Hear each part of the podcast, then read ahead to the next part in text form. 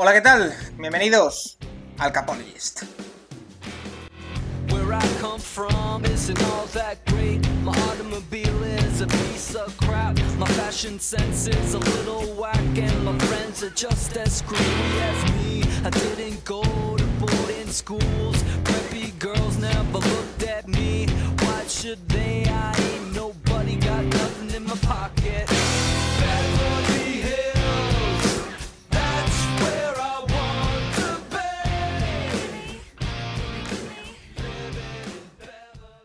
Hola, ¿qué tal? Bienvenidos una semana más al Capologist, tu podcast más interactivo sobre el fútbol americano, sobre la NFL. En una semana que viene marcada por sucesos más allá de la NFL, más allá de lo deportivo, pero es que no solo la NFL, no solo Estados Unidos, sino el mundo entero está consternado por ese suceso que ha marcado la actualidad de los últimos días. Esa muerte George Floyd que ha revolucionado el, mundo. Las protestas están invadiendo todos los Estados Unidos y por supuesto están afectando también al fútbol americano. Jugadores reivindicando los derechos de los afroamericanos, eh, ese racismo eh, de la sociedad estadounidense que debe desaparecer cuanto antes y que por supuesto también afecta a la organización y a otros temas que parecían olvidados pero que vuelven a surgir, como por ejemplo el de Colin Kaepernick que hoy trataremos. Porque se vuelve a hablar de que si podría volver, se vuelve a hablar de la razón por la que ya no está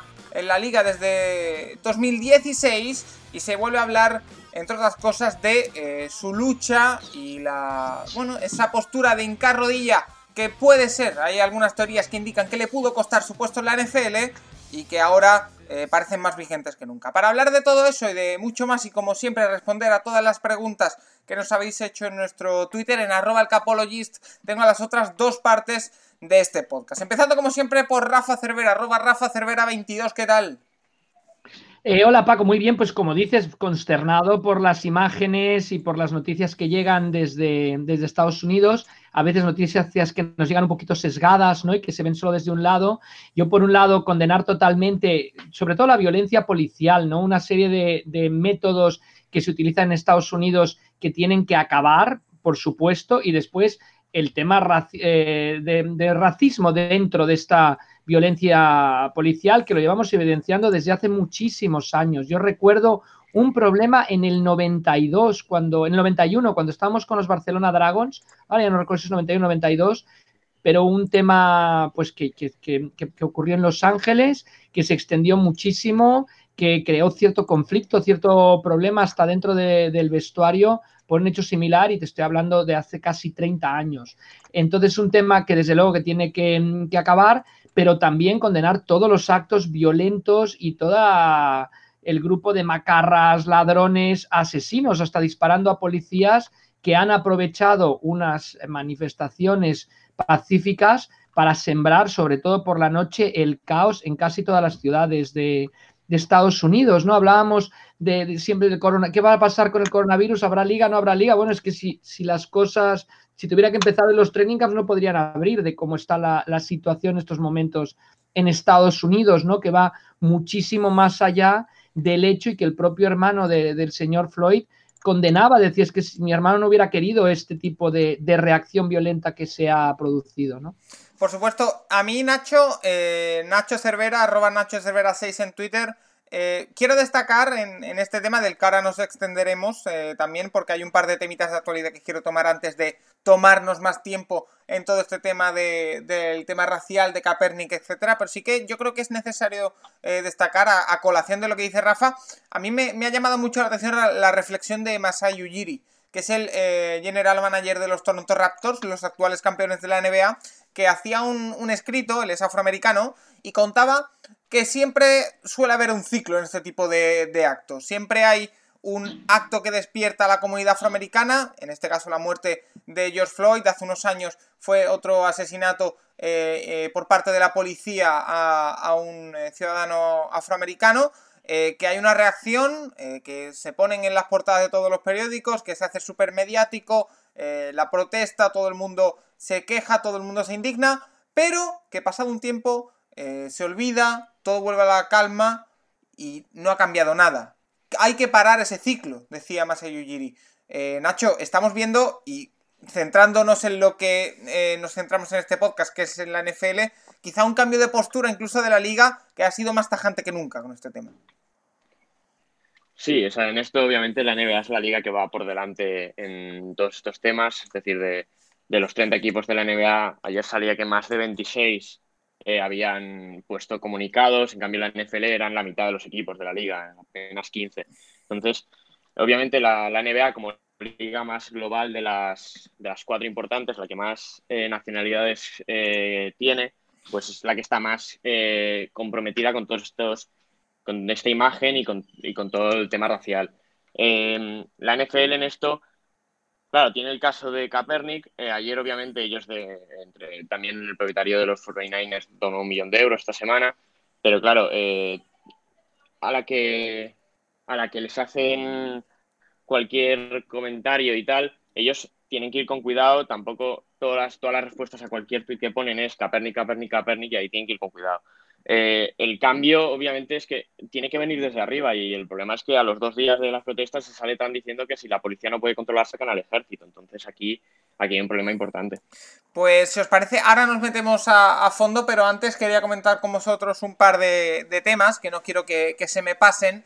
Empezando por eh, un, tema que Rafa hemos hablado bastante en este podcast a lo largo de las semanas porque siempre nos lo preguntan de una forma o de otra. Eh, una NFL Europa, una eh, Liga de Desarrollo. Parece ser, en las últimas eh, noticias apuntan a ello, estamos grabando el martes 2 de junio, que la XFL, que parecía muerta, va a salir sus propiedades a, subasta en agosto y podría ser que algún propietario lo recomprara para, entre comillas, revivirla. Rafa, podríamos tener XFL el año que viene. Sí, sí, yo, yo, creo que tendremos, de hecho, Paco, y de, bueno, es que es muy interesante el tema. El banco eh, Julian Lockey, em, que es el, que se ha quedado con la XFL, porque ah, enseguida Vince McMahon eh, em, aludió bancarrota por el tema del coronavirus, tener que cancelar la temporada. Y lo quiso recomprar, ¿eh? Sí, sí, sí, sí, pero al final no. Bueno, total, que lo más interesante del tema es que mientras la propia liga había cerrado, estaban los logos tal en el aire. Al final, el banco ha tenido 26 solicitudes de hacerse con, la liga. Tanto que han dicho que se lo van a tomar con muchísima calma y van a analizarlo. ¿Por qué 26 solicitudes? Yo creo que esto, no sé si es gestión, pero me imagino que sí, que era el líder de la liga de Oliver Locke, que ya no está en la liga y que además eh, ha pedido una indemnización por un despido imprecedente improcedente, perdón, pues em, Oliver Locke, claro, se aseguraron un, paquete de televisión muy jugoso. Tenían las grandes cadenas dando partidos, se buscó un espectáculo que cambiando las reglas y esto se había convertido en, en, conversación en los diferentes medios de comunicación y yo creo que ven eh, que puede tener un filón, el artículo lo firma Daniel Kaplan de, de Athletics, ve que la liga puede tener un filón, de hecho, por eso hay 26 eh, personas interesadas, tanto que ahora están volviendo a hablar con las ciudades para, para ver cómo se reorganiza el tema. Y yo creo que, que además que hay una necesidad, Paco y Nacho, una necesidad de una liga así en la que poder ver jugadores, en que jugadores puedan tener una segunda oportunidad. Le dedicamos una semana en nuestros vídeos recomendados a este tipo de jugadores. Eh, gente como Kurt Warner, que es el book insignia, pero Laroy Glover, que fue mejor defensa de la NFL una temporada, eh, John Kidna, Jake Delhomme, Brad Johnson, eh, que era un desconocido antes de poder jugar en, la NFL Europa y que después ganó una Super Bowl, el único coreback que ha ganado una Super Bowl con los Tampa Bay Buccaneers, va a intentar Tom Brady igualar el registro. Y bueno, que yo creo que hay una necesidad de una liga de estas, ya no solo del apartado de jugadores, sino una liga que puede ganar dinero, que no, obviamente va a competir con la NFL ni mucho menos. Y hasta había sugerencias que decía este señor Kaplan en el artículo a la propia NFL, ¿por qué no la compran ustedes? Claro. Que, no les vendría nada mal tenerla, ¿no? Entonces, bueno, yo creo que es una reflexión muy interesante hacer en este momento en que la actualidad NFL, pues... Eh, brilla un poquito por su ausencia la actividad deportiva del NFL. Aprovecho el argumento de Rafa Cervera para sacar a la palestra una pregunta que teníamos guardada para luego y que creo que ha quedado respondida, así que la dejo. Eh, Mario nos preguntaba que si no sería beneficioso para la expansión de la liga y para el crecimiento profesional de la misma, una NFL como la antigua, una NFL Europa como la antigua, perdón. Eh, Nacho, quizá una NFL Europa no, que es un sueño que tenemos aquí, pero que lo veo muy difícil a corto plazo, pero una XFL que ya tiene la estructura montada, que tiene esos contratos eh, ya firmados con, con televisión que la hacen muy apetitosa, o la misma NFL, o quien se atreva y pueda poner el dinero, es un caramelo. Sí, eh, yo prefiero, a ver, la NFL Europa estaba bien, la cosa es que la XFL tiene la independencia para formar los equipos a su manera y poderlo hacer bien, entonces eh, yo creo que esto es mejor. O sea, no estaba yendo mal la liga. O sea, las cuatro o cinco semanas que habían ido, obviamente, las audiencias con las que empiezas no las vas a mantener todas las semanas, pero no sé, se veía una liga bastante bien montada. No fue lo del año pasado de la Alliance of American Football, que hubo un par, una semana que los equipos prácticamente ni se distinguían, campos vacíos, con tiros de cámara muy extraños para que no se viese eso. Y a ver, Oliver Lack obviamente es, una persona que ha, organizado competiciones eh, que han funcionado muy bien. Obviamente era el, era el organizador de la NCA hasta ahora y sabe hacerlo. Entonces, eh, lo había montado muy bien, había buscado ciudades donde se pudiese conseguir un éxito bastante importante. Eh, pues Los Ángeles, pero yendo al campo donde estaban los Chargers, ¿no? un campo de 90.000 personas. Seattle, donde no tiene ninguna competición más allá de los Seahawks en estos momentos. Eh, bueno, pues Washington, Tampa, por ejemplo, también estaba. Entonces, a mí me parecía que, a ver, no sé si un éxito, pero iba a funcionar. Y además la NFL también se dio cuenta de esto, porque incluso desde la propia página web de la NFL y tal sacaban resúmenes de los partidos, eh, análisis de jugadores y luego hemos visto que muchos de ellos han ido a, han ido a la NFL. O sea, los, los estilos no sé si tienen seis o siete jugadores de la XFL. Pues ahí queda esa XFL que podría volver en agosto, como puede ser el, momento clave en el que sepamos qué va, qué va a ser del futuro de esta liga alternativa a la NFL. Eh, la segunda noticia. Contestando la pregunta, perdón, es que em, tener un training camp para demostrar en tu vida que vales es muy poco. O sea, una pretemporada, una pretemporada del NFL y, esta, una liga así lo que le otorga es a jugadores que, en esa pretemporada lo han hecho mal, han estado lesionados, pues es una segunda oportunidad y de verdad, de tener tiempo de juego de verdad. Y yo creo que por eso es, es necesaria y me parece que los que más tendrían que que luchar por ella son los propios, la propia asociación de jugadores. ¿eh? Sí. Seguro, porque al final la liga, la NFL se convierte en un coto muy cerrado y hay que intentar abrir un poco el, panorama.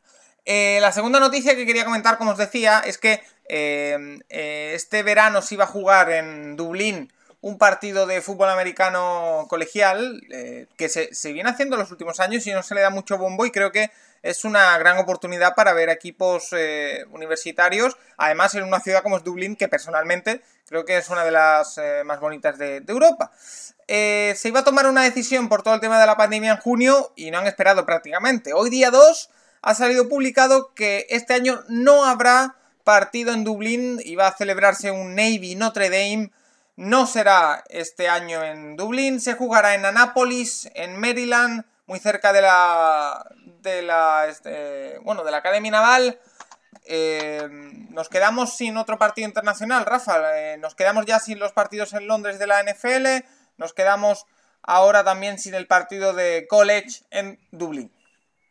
Bueno, era previsible, yo creo que era previsible, que es la decisión que hay que tomar, que traer aquí los dos equipos con toda la infraestructura, etcétera, es, es, es complicado.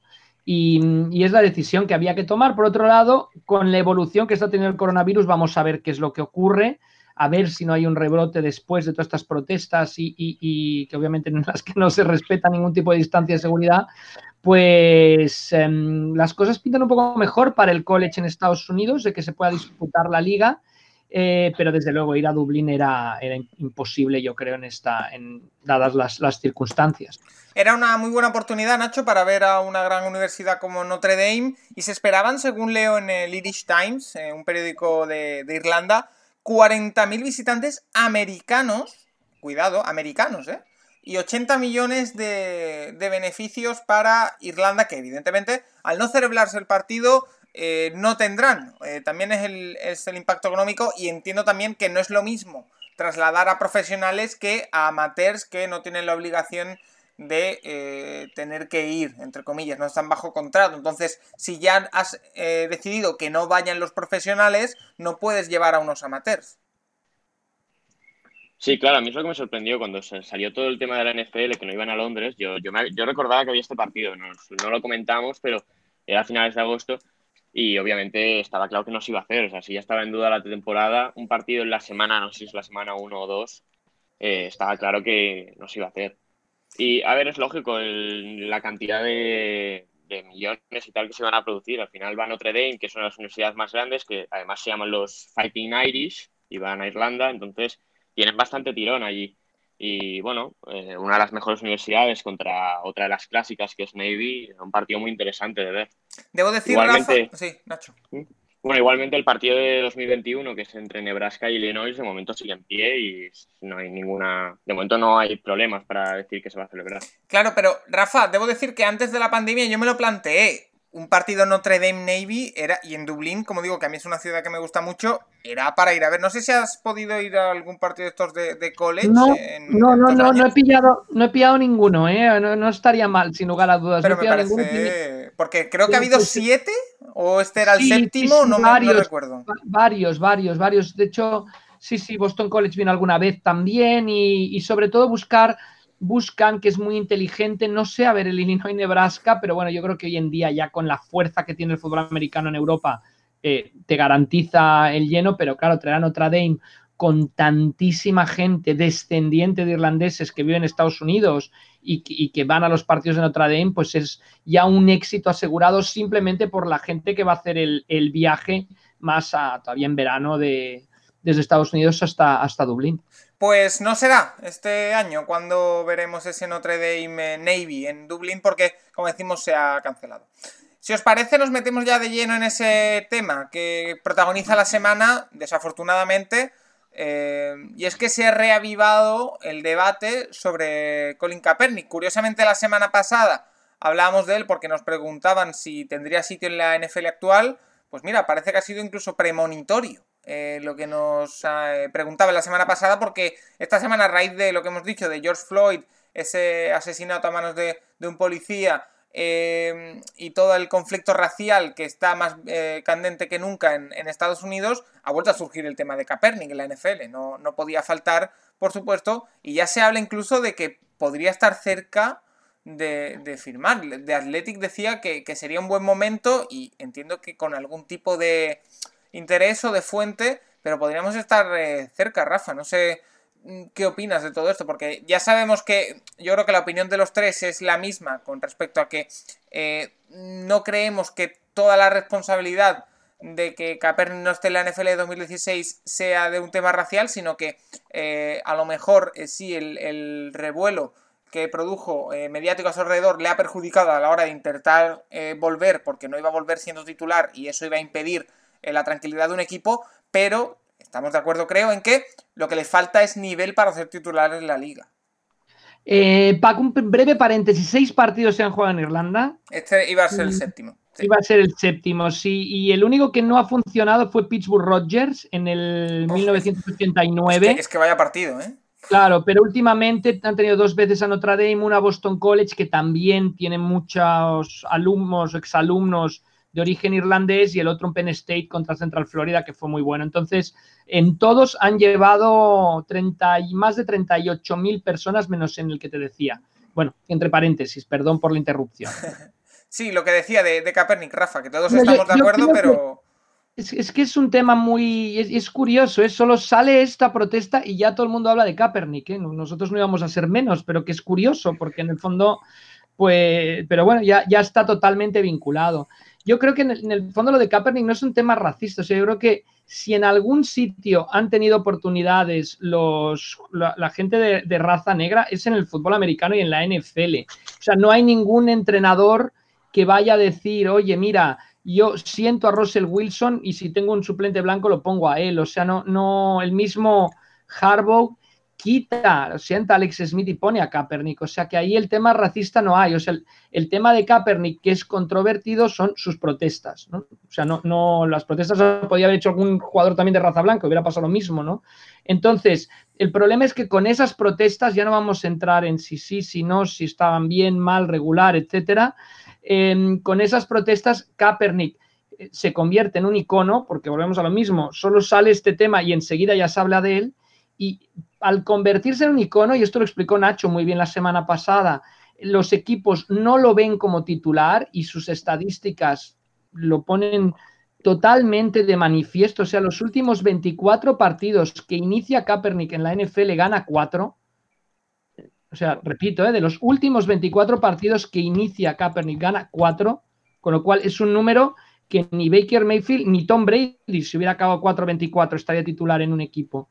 Y, entonces lo que no quieren los equipos de la NFL, y quizá ahí es el debate, porque sí que podía haber sido, obviamente, reserva en algunos equipos en algunos momentos concretos, pero no lo quieren traer, pero como no quieren traer a Tim Tebow, mira, te cuento una, anécdota que es bastante buena. En 2015, Tim Tebow lo fichan los Eagles para la pretemporada. Es el cuarto coreback de los Eagles, detrás de Sam Bradford, Matt Sánchez, Mark Sánchez y Matt Berkeley le tienen que poner una persona de prensa, de los cuatro que trabajan en los Eagles, sin contar los becarios, le pone una persona de prensa solo para gestionar las solicitudes de entrevistas de Team Tribo, el cuarto coreback del equipo. Claro, para un vestuario, una cosa es hablar de la teoría y otra cosa es hablar de lo que en realidad ocurre. ¿Cuántos jugadores de fútbol, Raúl González, Iker Casillas, nunca han sido suplentes? Nunca.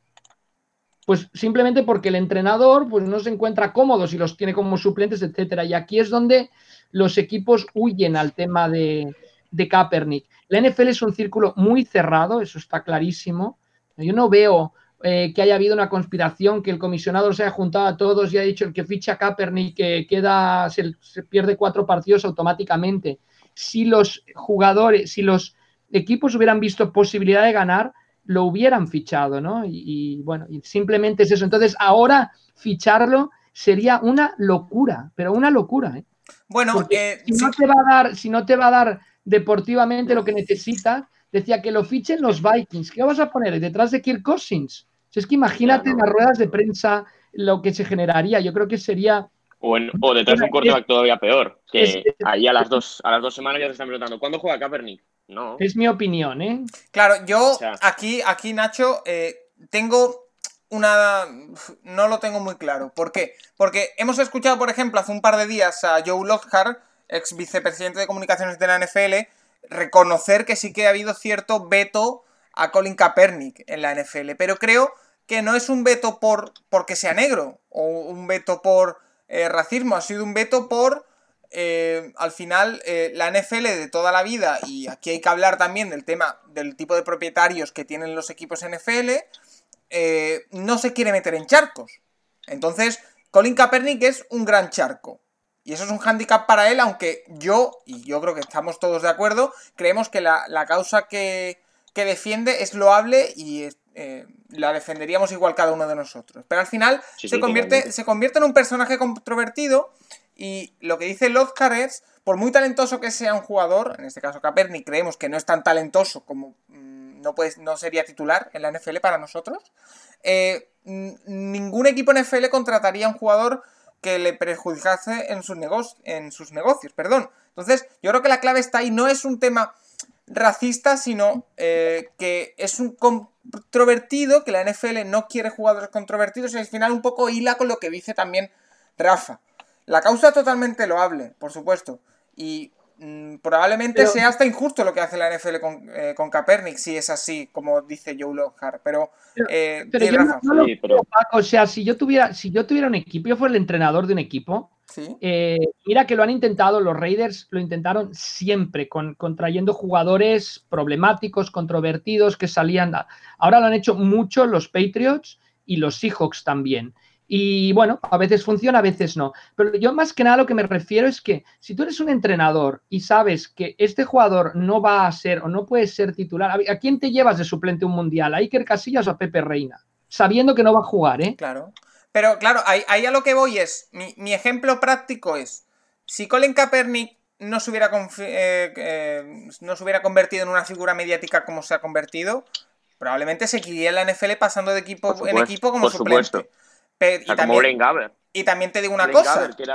también, te digo una, también te digo una cosa. Si en esa época, hace 3-4 años, cuando empezaron a hincar rodilla jugadores, el que hubiera empezado hubiera sido, pongamos el ejemplo, Blaine Gabbert, porque eh, quiere defender los derechos de los, de los afroamericanos. Blaine Gabbert estaría en su casa viendo el fútbol americano. Blaine Gabbert tampoco entraría en la NFL. Es de, con esto, ¿a dónde quiero llegar? No me parece un tema racial de porque Kaepernick sea afroamericano, sino me parece un tema de eh, la, figura mediática de esa causa. Igualmente, digo que me parece injusto por parte de la NFL.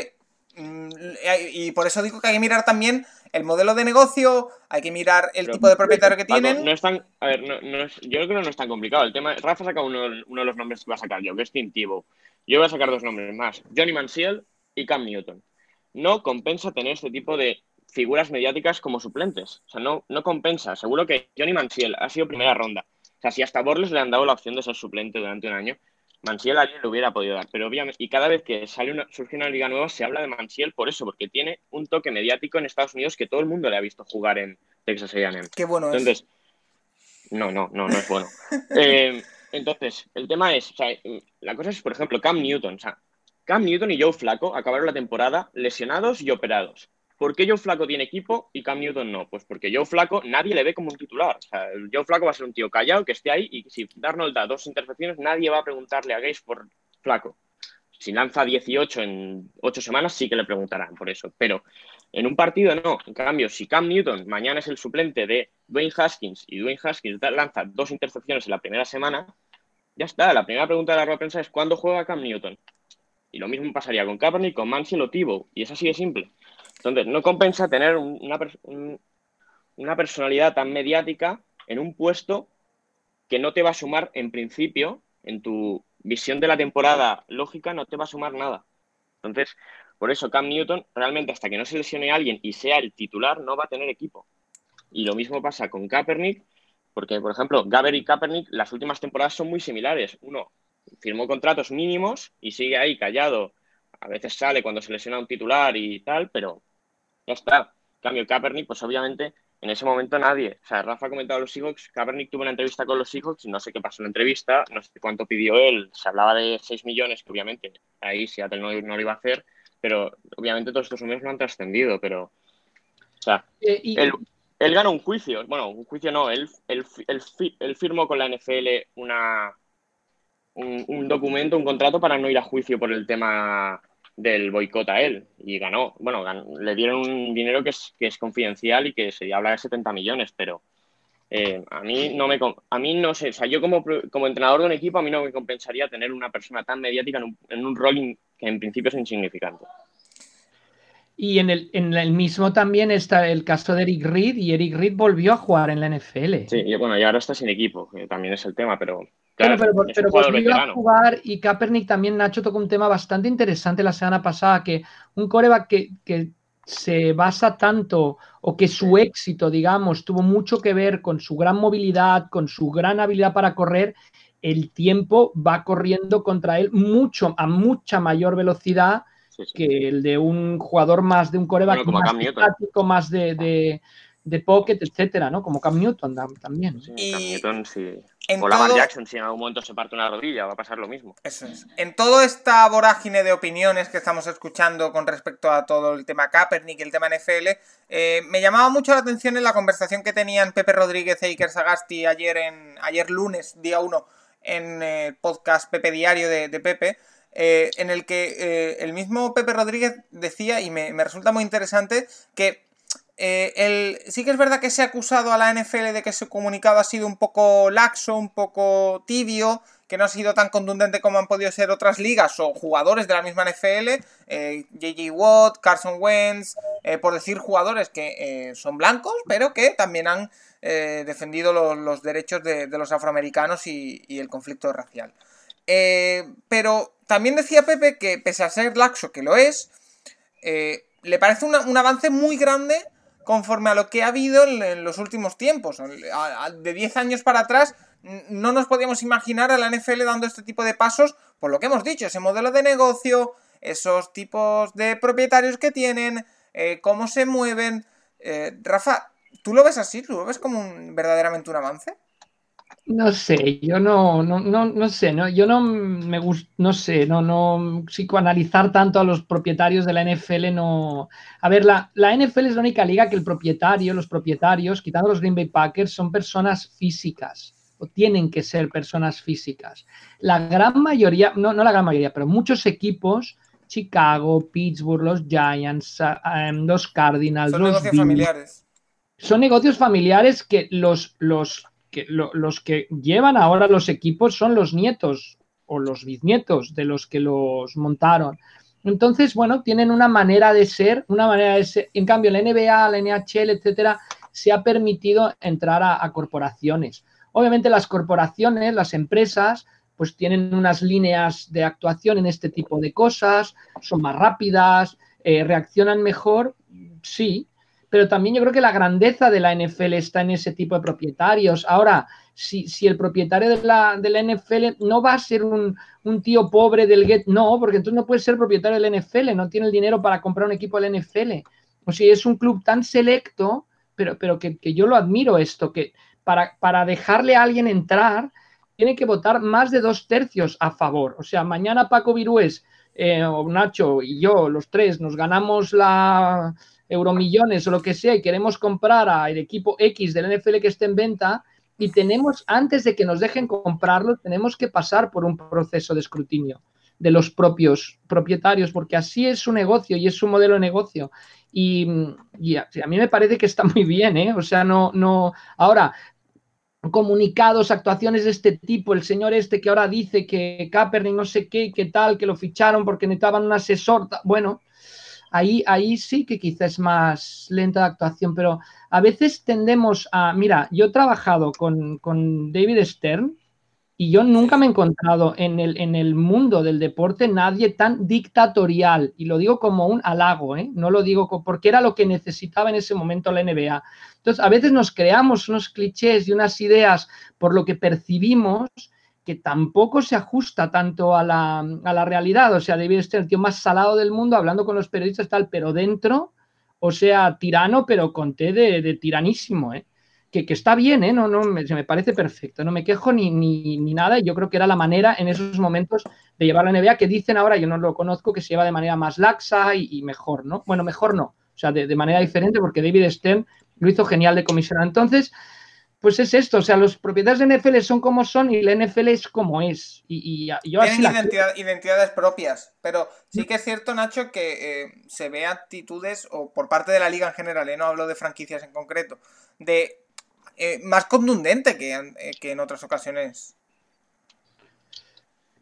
No lo sé, sí, claro, toda la comparación, toda comparación con la NBA es, poca porque allí en la NBA la que, a la que sucede cualquier cosa saltan todas las personalidades importantes de la liga. Entonces, pero no sé, no recuerdo, yo no recuerdo cómo fue la situación en 2016 ni en 2014 cuando ocurrieron los, en Ferguson todas las protestas.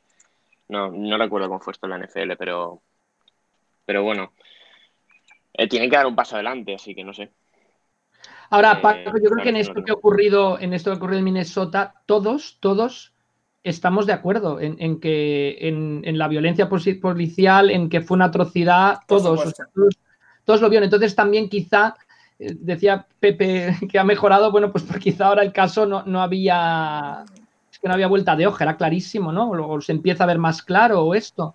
Pero yo creo un poco en la línea que comentabas del general manager de Toronto, que está muy bien lo que decías, lo que es muy importante es el después. O sea, ahora se ha levantado un ruido que esperemos acabe ya pronto o, muy pronto, y, pero después tiene que haber acciones y quizá ahí es donde ha faltado a los grandes líderes de, Estados Unidos eh, poner un poco el, de, buscar eh, cosas concretas de actuaciones policiales, etcétera, de intentar acabar con los guetos, de toda una serie de problemáticas que están ahí enquistadas y que hay que buscar maneras de, que se abran, ¿no? Y de dar oportunidades. Y, me hace gracia porque en el fondo los deportistas de raza negra comparados con la gente de raza negra de otras profesiones, son los que más oportunidades han, han tenido, ¿no? Por su, su capacidad atlética, porque, porque tiene la oportunidad de estudiar de manera gratuita gracias a practicar deporte, que quizá es un crimen eso comparado con, quizá le tendrían que dar las becas más a los que saben de química o de física, pero bueno, es como es, ¿no? Entonces, después, yo creo que el después es muy importante y ahí sí que, que los grandes responsables del deporte norteamericano tendrían que tomar también cartas en el asunto para intentar ayudar a la, a la sociedad con cosas muy concretas, ¿no? Que, siguiendo un poco la línea de lo que comentabas del, del general manager de los Raptors, que me ha parecido muy buena. Eh, Nacho, ¿te queda algo que comentar o pasamos a las preguntas? Que hay muchas. Creo que no te queda nada. Vale, pues como siempre, antes de empezar con las preguntas. No, pasamos al siguiente. Con las preguntas que nos habéis hecho en el Twitter, arroba el capologist, eh, quiero empezar agradeciendo, como siempre, la gran respuesta que hemos tenido. La semana pasada nos vimos desbordados de preguntas, así que esta semana nos vamos a dedicar a recuperar algunas de la semana pasada, todas las que nos quedaron sin responder, y responder a las nuevas que nos habéis dejado. Espero que nos dé tiempo. Yo creo que hoy, eh, si somos concisos y vamos eh, bien, vamos a poder eh, recuperar el paso y así poder seguir siendo el podcast más interactivo sobre NFL porque básicamente mm, con vuestras preguntas vosotros nos marcáis el camino de por dónde queréis que, vayamos. Empezamos con una pregunta de Serpico Yeidata, uno de los clásicos, que nos pregunta, eh, Nacho, si creemos que ante las ofensivas existentes en la NFL actual, las defensas man-to-man son más efectivas que las zonales. Eh, yo te adelanto que probablemente creo que sí, que las man-to-man están más a la orden del, día, más que nada por la velocidad, por. Bueno, ahora mismo no puedes dejarle ni el más mínimo espacio al, atacante. No lo sé, o sea, esto depende mucho de, del parras que tengas, de la secundaria que tengas. Es decir, por ejemplo, em, una defensa tan exitosa el año pasado como la de San Francisco era jugaba mucho en zona. el coordinador defensivo viene de la rama de Pete Carroll y en Pete Carroll en, la, en esa rama siempre se ha jugado cover 3 o cover 1 en, en, en man to man, pero sobre todo cover 3. Entonces, o sea, depende mucho de la situación que tengas en la defensa y del, y del jugador que tengas delante. Es decir, a, a Tyreek Hill, si le, si le defiendes man to man, tienes que dejarle unos cuantas yardas de, de espacio, porque si no, es que te va a ganar el largo seguro. Rafa. Esto depende de, ah, la, de la secundaria que tengas, sobre todo. Rafa. Ya está, perdón, que estamos teniendo problemas abriendo los micros. Yo, yo me voy un poco al personal que tengo. Si tengo ese cornerback que va a anular totalmente al, wide receiver número uno del equipo rival, entonces me puedo dar ciertos lujos. Eh, si tengo un pass rush que sé que va a llegar al coreback, pues eh, con solo cuatro, ¿no? Como, como ha hecho Seattle todo este año, pues quizá me tiro más para atrás. O sea, yo creo que... Mm, que dependen bastante del personal. Sí que, estoy más cómodo como, como eh, sugieren Serpico y Data con, eh, con el poder hacer la, el man-to-man, pero es que hay veces que no puedes y tienes que, buscar la zona. Yo como aficionado sí que me pongo muy, muy, me desespero muchísimo. Poco ponía el ejemplo de Seattle, cuando solo se envía un rush de cuatro jugadores, no hay manera de llegar al coreback y entonces el coreback rival tiene todo el día para lanzar y te hace trizas, trizas la, defensa de pase y acumula y acumula y acumula yardas. Pero también hay, equipos que prefieren hacer eso buscando el error y en cambio hay equipos que prefieren ser más agresivos. Yo prefiero la, agresividad, o sea, buscar más el man to man, pero depende un poco del personal que tengas. Estoy contigo. Eh, Íñigo de Diego eh, nos lanza esta pregunta que en especial es para Rafa y nos dice a qué se debe el origen de las divisiones de la NFL. Un criterio más bien territorial, ¿no? Sí, yo, diría geográficos. Es muy interesante porque aquí hay, una cadena de la, la, NFL va engullendo, por así decirlo, otras ligas. Eh, en los años 50 por primera vez, ¿no? La All American Football Conference que se llamaba. Entonces, durante tres años, los equipos de esta liga se quedan en una American Conference y los otros en una National Conference. Al final vuelven a este y oeste. Siempre este y oeste. Y es curioso porque la guerra civil fue norte contra sur y hasta después de muchísimo tiempo no deciden poner ni norte ni sur, sino se mantiene el este el este-oeste. Después viene la AFL en el 60 y juegan de manera paralela, se unen en el año 67, están cuatro años todavía sin unirse totalmente, que la Super Bowl es cuando se crea, es el campeón de la vieja liga americana con, con el campeón de la NFL. La NFL ya tiene cuatro divisiones, el este y el oeste se dividen en dos en cada tramo, en cada, y la, la AFL tiene dos también. Entonces ya cuando se unen definitivamente en los 70, se hacen ya seis divisiones, este, oeste y central. Y es curioso porque hay tres equipos que eran de la NFL que pasan a la conferencia americana, que son Pittsburgh, Cleveland y los Colts, que estaban en esos momentos en Baltimore.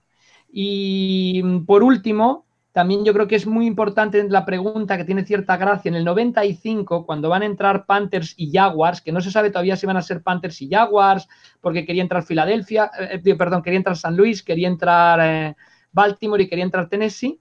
No tenían equipo en aquel momento en la NFL. Y al final, la NFL le pide un estudio a una de las consultorías más importantes del, del planeta. No voy a decir el nombre porque la haré quedar muy mal para reorganizar las divisiones, porque tienes a los Cardinals que estaban en San Luis y ahora están en Arizona, que están en el oeste de Estados Unidos y juegan la división este. Tienes a Carolina que va a entrar y va a entrar en el oeste cuando esté en el este, ¿no? En la división oeste.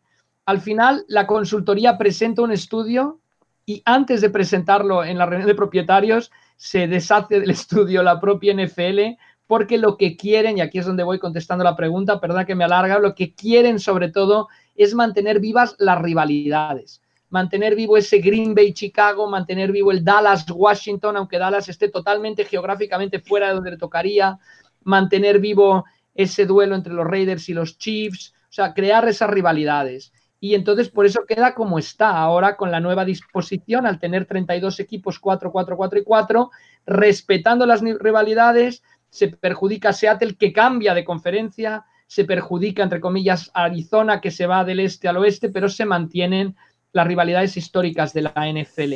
Y mm, con esto también contesto a la otra pregunta que hace, que es si se podría hacer un sorteo y tal ni hablar. O sea, el tema de las rivalidades es lo que más vende y más cuida la NFL y no es extraño por eso que los equipos de la misma división se enfrenten dos veces cada, cada temporada y Nacho siempre esté contando los días que quedan para jugar contra los 49ers. Eh, Nacho, eh, nos pregunta eh, Yadian Israel eh, que siempre se dice que la segunda temporada de los quarterbacks es la más complicada, por eso de que en la primera temporada sorprende y en la segunda ya le tienen totalmente estudiado, o sea que es la prueba de fuego para un quarterback, siempre se dice, es verdad.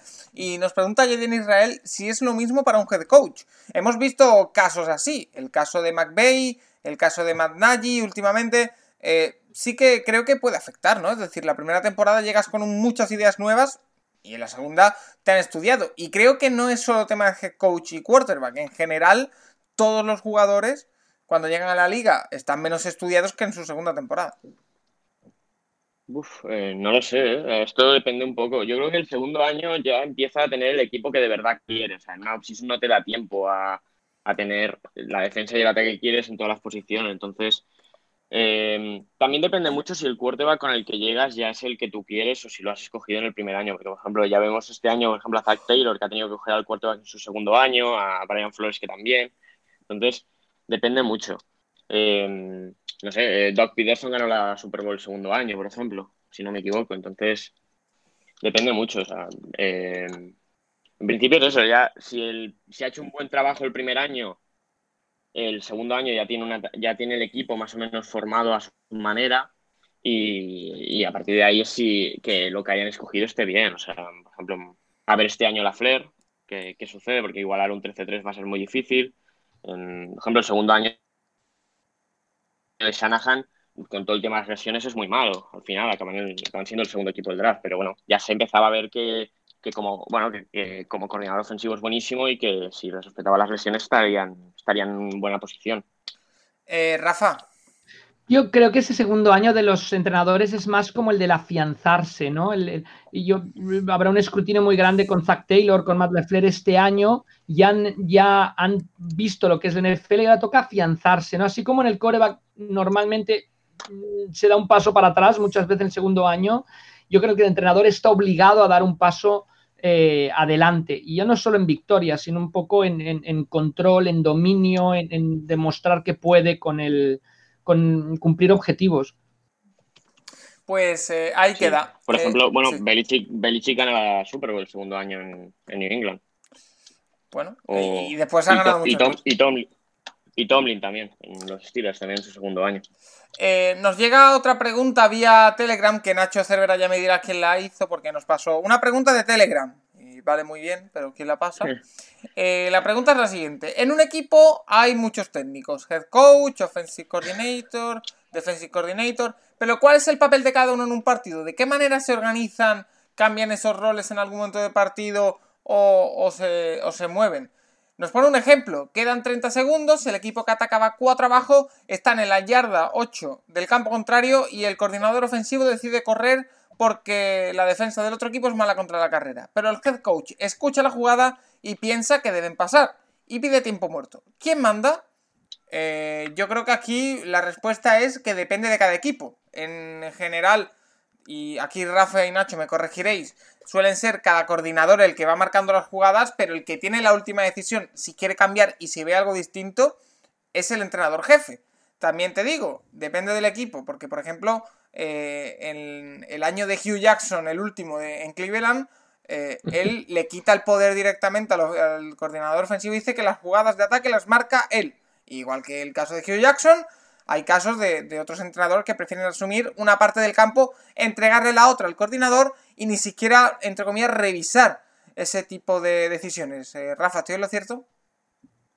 Sí, sí, sí, depende mucho del equipo. Ha- Hay head coaches que, por, por lo menos en el ejemplo que él nos pone, el head coach tendría opinión. O sea, Yo creo que sería lo, que haría el, head coach, también la- el talante que tenga. Eh, después hay head coaches, yo mm, viendo el vídeo de la temporada de los Patriots del 2009, que hay una famosa decisión que se juega en un cuarto y dos en su propio terreno de juego contra los Colts en la temporada regular, no lo convierten y pierden el partido. Y, él, y Belichick dice que es que no confiaba en que la defensa pudiera detener a Peyton Manning si le entregaban la pelota y que, con que las posibilidades de ganar eran más jugándose el cuarto y dos que haciendo un punt. En aquellos momentos estaban por delante en el marcador. Bueno, esa decisión la toma Belichick, obviamente, pero estuvo to- toda la semana explicándose a los jugadores. O sea, que imagínate dónde llega ahí la planificación. Eh, McVeigh, por ejemplo, el canta en ataque y en defensa cede todo, todo Sí. totalmente. No quiere nada que ver con la defensa. Em, bueno, depende un poco, depende un poco el entrenador.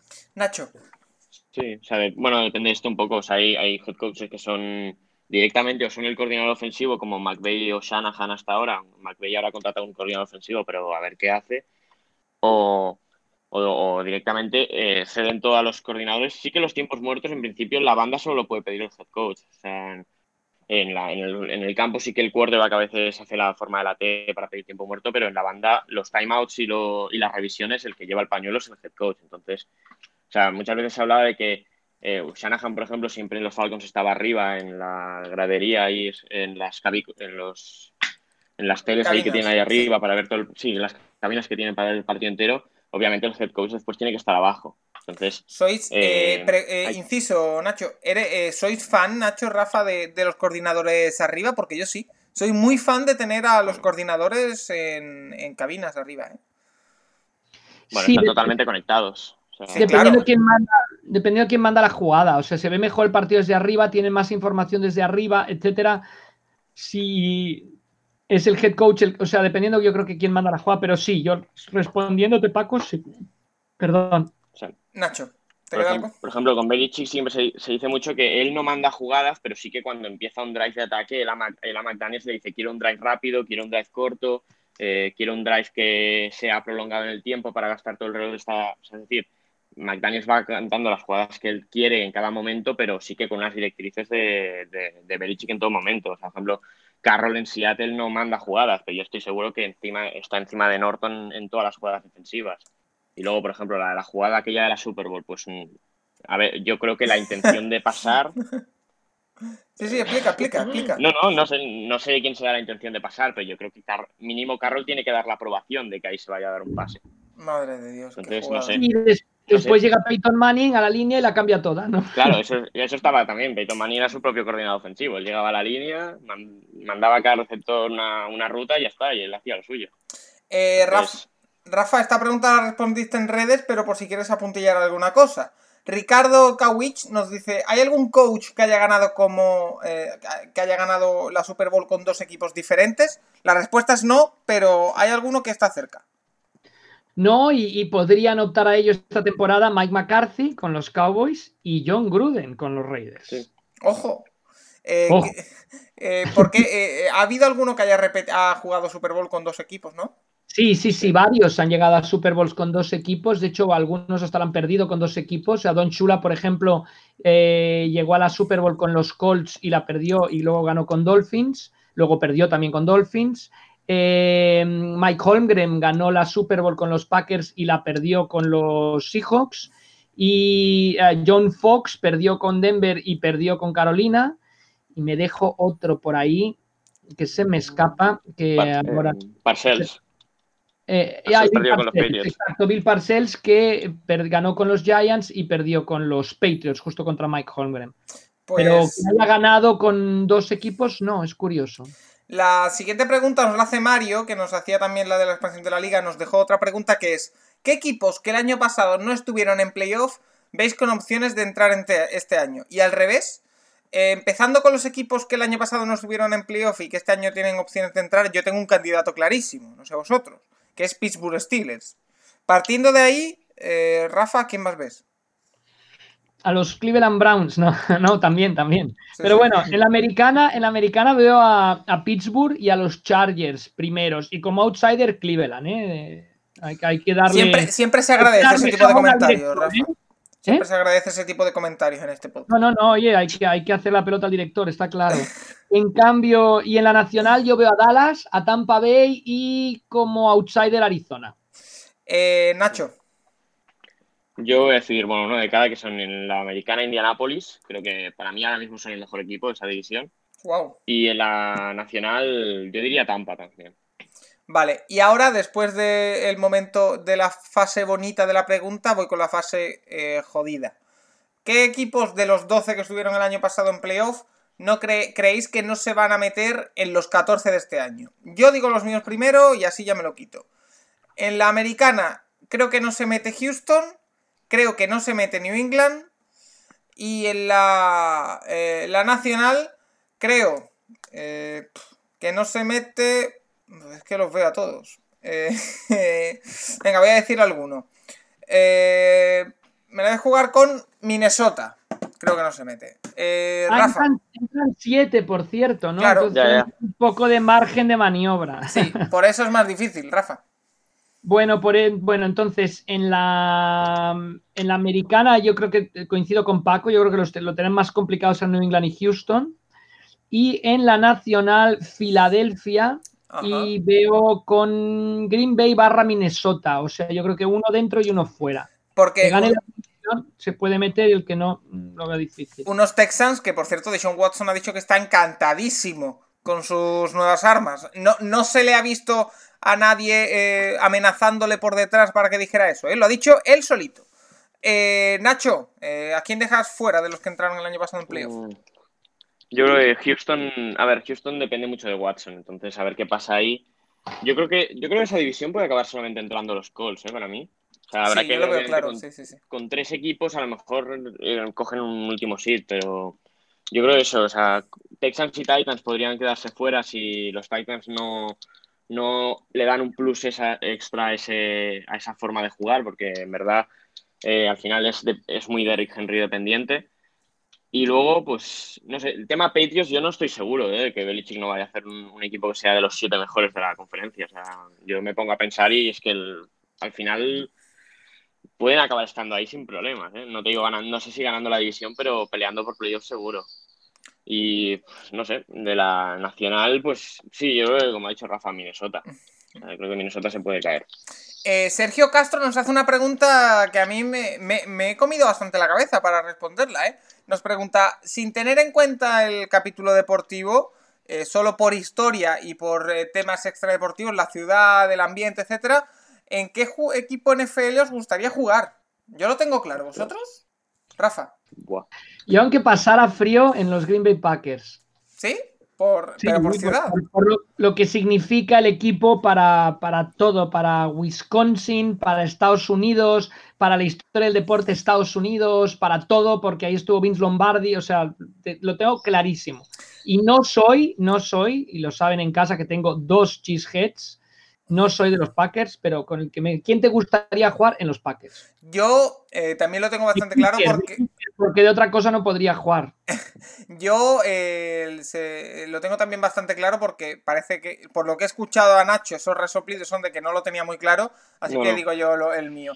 A mí me gustaría jugar en San Francisco, 49ers. Eh, creo que personalmente es una ciudad que me parece maravillosa, San Francisco, y más, más historia que los 49ers. Eh, no se puede tener. Ser yo el sucesor de, Joe Montana y de Steve Young no suena nada mal, la verdad. Y además, con Jimmy Garoppolo yo creo que puedo ganarle el, puesto, la verdad. El va más bajo de la historia. eh, Nacho. Talik, Cohen jugando el quarterback. Eh, yo, yo, a ver, también, eh, a ver, si buscamos todo, solo el tema deportivo, pues buscaría una ciudad con buen tiempo. Así que yo creo que Miami, seguramente. Seattle no está mal, ¿eh? Sí, hace un frío que flipas en diciembre. Bueno, en diciembre. No, pero hay como un microclima ahí, Nacho, ¿no? Sí, no, sí. Estarías mejor yo iría, Wisconsin. sí, sí, yo, me iría a Miami. Wow, eh, ahí también podrías jugar, ¿eh? Nacho entiende ahora lo de Brady, ¿no? La decisión de Brady. Sí, sí, totalmente. O sea, a pasar frío a New England nunca más. Habría, hay preguntas que si os parece bien me voy a guardar. Prometo que solo son un pari porque son muy extensas y merecen una respuesta súper extensa. Randall Castro nos pregunta si podemos rankear las 10 mejores líneas ofensivas de la liga. Y Matrioska eh, nos pregunta eh, análisis de los 10 mejores entrenadores actuales. Eh, no será ningún misterio que tenemos preparado para hacer en el futuro, igual que hicimos los 32 quarterbacks, los 32 entrenadores. Así que con tu permiso, Matrioska, me lo guardo.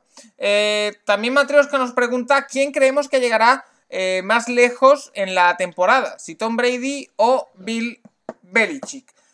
Esta va a ser una pregunta de respuesta muy rápida. Eh, solo podéis decir una palabra y una frase de explicación. Eh, Rafa, Brady o Belichick, ¿quién va a llegar más lejos? No sé, nunca ha puesto ni contra Brady ni contra Belichick. Van a, van a llegar los dos a la Super Bowl y van a quedar empate. Brady, Brady llega más lejos, digo. Brady. Eh, Nacho yo creo que Brady lo tiene más fácil este año, o sea, tiene, está mejor rodeado de lo que tiene Belichick ahí en New England. Yo también estoy de acuerdo y creo que Tom Brady va a llegar más, más lejos. Esto es pero, tío, si salen Bet Win me la salto, ¿eh? Me la salto, pero vamos, o sea, clarísimo.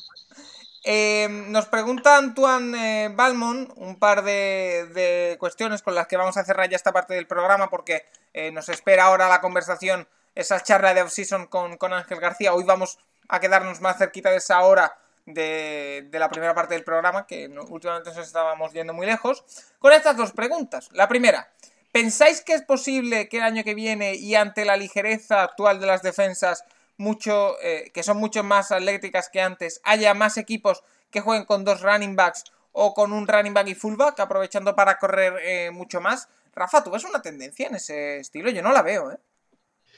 Yo, lo que veo ahora es, muchísimo movimiento, yo creo muchísimo adaptarte al, equipo rival, pero yo creo que sigue habiendo, Nacho, corrígeme si me equivoco, quitando los Titans, sigue habiendo la idea de, abrir el campo lo más posible, ¿no? De, atacar todas las, todas las fases del campo, ¿no? Si, si, es posible. Yo creo, Nacho, que es más bien, eh, según mi opinión, eh, que sí que vamos a ver a mucha gente jugar con dos running backs por la confusión que genera en las defensas, no por eh, que sean menos, eh, sean menos pesadas, entre comillas.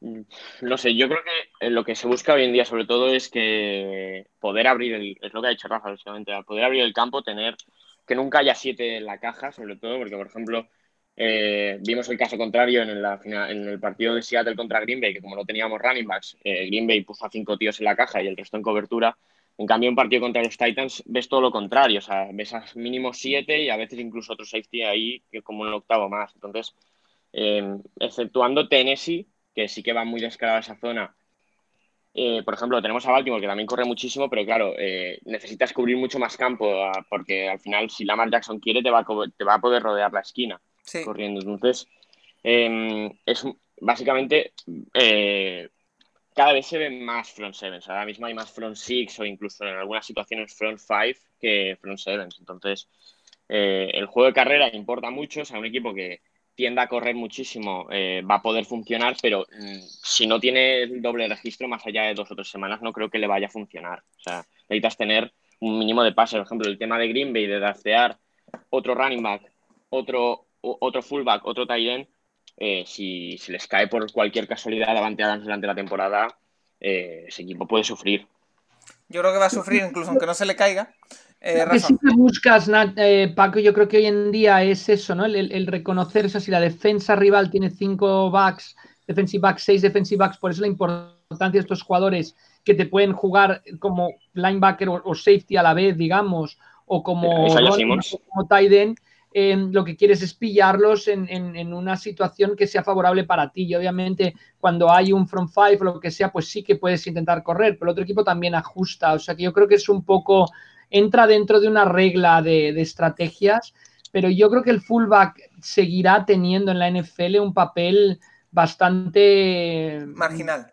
Bueno, marginal no, pero para, para situaciones muy concretas. No, no veo un equipo que en cada en cada drive te vaya a jugar con, fullback. Siendo importante el fullback y teniendo su papel, eh, obviamente. La segunda, la, segunda parte de la pregunta de Antoine es si vemos más factible en, caso, en, en, otro caso la utilización de ataques con dos Tyrens. Eh, habla de Cleveland Browns, habla de Tampa Bay, habla de Minnesota como posibles grandes exponentes. En este caso, yo sí lo veo.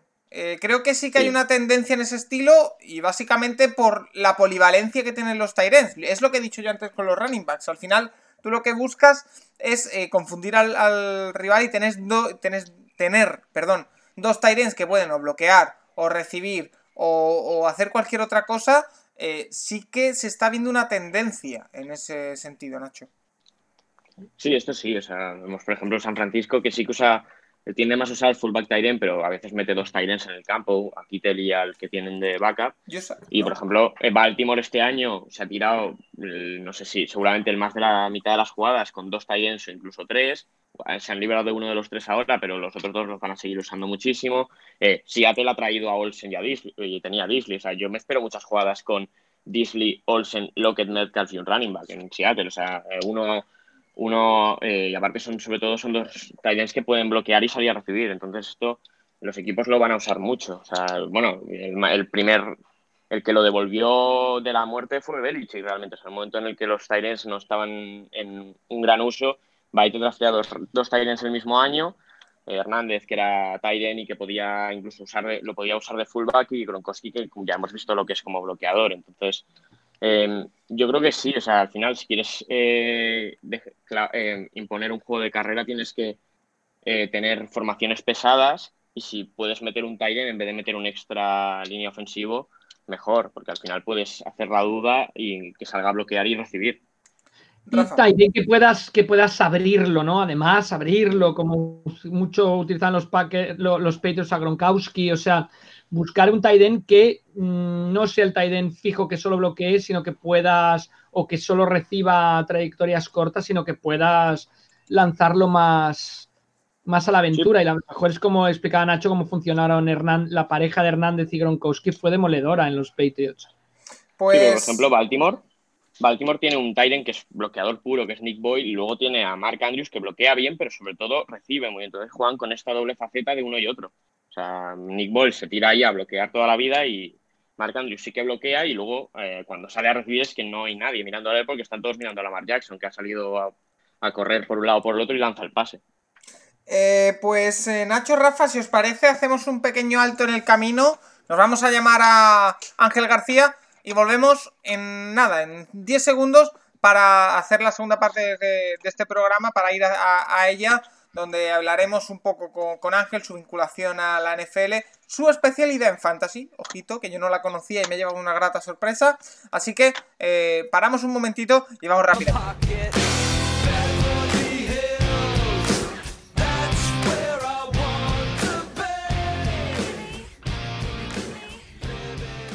Ya estamos de vuelta aquí en el Capologist para de nuevo, una semana más, tener una de esas charlas de off-season con la que estamos aderezando este periodo de la NFL en la que no hay tanta actualidad, aunque al final estamos viendo que, las noticias nos siguen atropellando. Igualmente, aprovechamos este ratito, esta media hora aproximadamente de final de programa para conocer eh, una figura eh, generalmente del deporte, relacionada con el deporte, con el periodismo de nuestro país, que también eh, está relacionada con la NFL. Personajes de ese periodismo deportivo nacional que también son amantes de la, de la NFL, aunque a priori parezca que no. En el caso de hoy, yo personalmente debo reconocer que no sabía la, relación tan directa que tenían con, con, este mundillo de la NFL, con la comunidad, pero una vez indagando para preparar esta, esta conversación, es innegable que, la persona que tenemos eh, hoy con nosotros para hablar es un gran amante de la NFL, un conocedor bastante profundo de la fantasía, aunque ahora nos contará,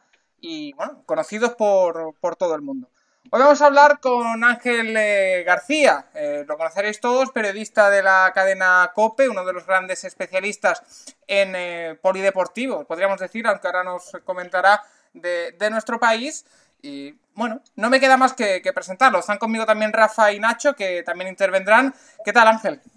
¿Qué tal, compañeros? Muy buenas. Oyente fiel además del Capologies, así que añádelo al currículo si quieres. Oye, pues mira, sí, me lo apunto, ¿eh? eh Rafa, Rafa Nacho, lo tenemos también eh, por aquí. Rafa, en especial, tú tienes una relación con Ángel, ¿verdad?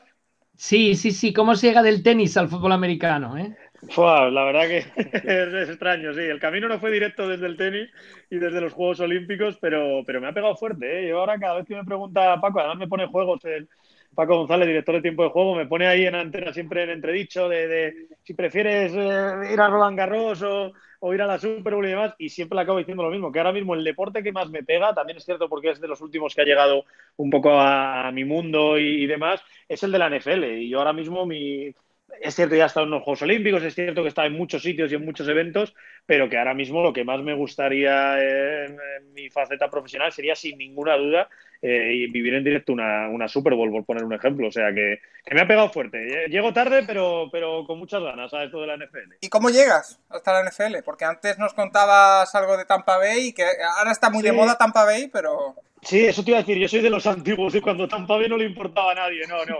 A ver, es cierto que no, no soy fan de ningún equipo como tal. Yo veía la NFL, pues, pues un poco como el aficionado absolutamente puntual, pues, pues, ves la Super Bowl, ves algún partido suelto y demás, sobre todo con, con mi mejor amigo, con, con, Nacho. Y bueno, montamos un viaje para conocer Disney World, tal cual. Y, ¿Por qué no nos acercamos a Tampa Bay y nos vemos un partido de, de NFL? Entonces fui, disfruté muchísimo, además animando como un loco, me acuerdo a, a, Doug Martin, que, se hizo un partidazo, ya estaba ya Miss Winston, ¿eh? pero se hizo un partidazo eh, Doug Martin ahí gritando, la gente encantada de que hubiese un español por ahí animando a, Doug Martin y demás. Eh, Come on, Doug, you are the man. Y decía yo, gilipolleces esas. Y, y es verdad que me lo pasé muy bien. Y, y, me empezó a pegar ahí un poco, no sé, el, gusanillo. Y es verdad que con lo que más me engancho, yo soy un gran aficionado a los juegos de, de, de fantasy me gusta su faceta de diversión, pero también me gusta su faceta analítica de, ver estadísticas, de escuchar eh, todo tipo de podcasts, eh, eh, español, de habla hispana, de, estadounidenses, consumir muchísima información.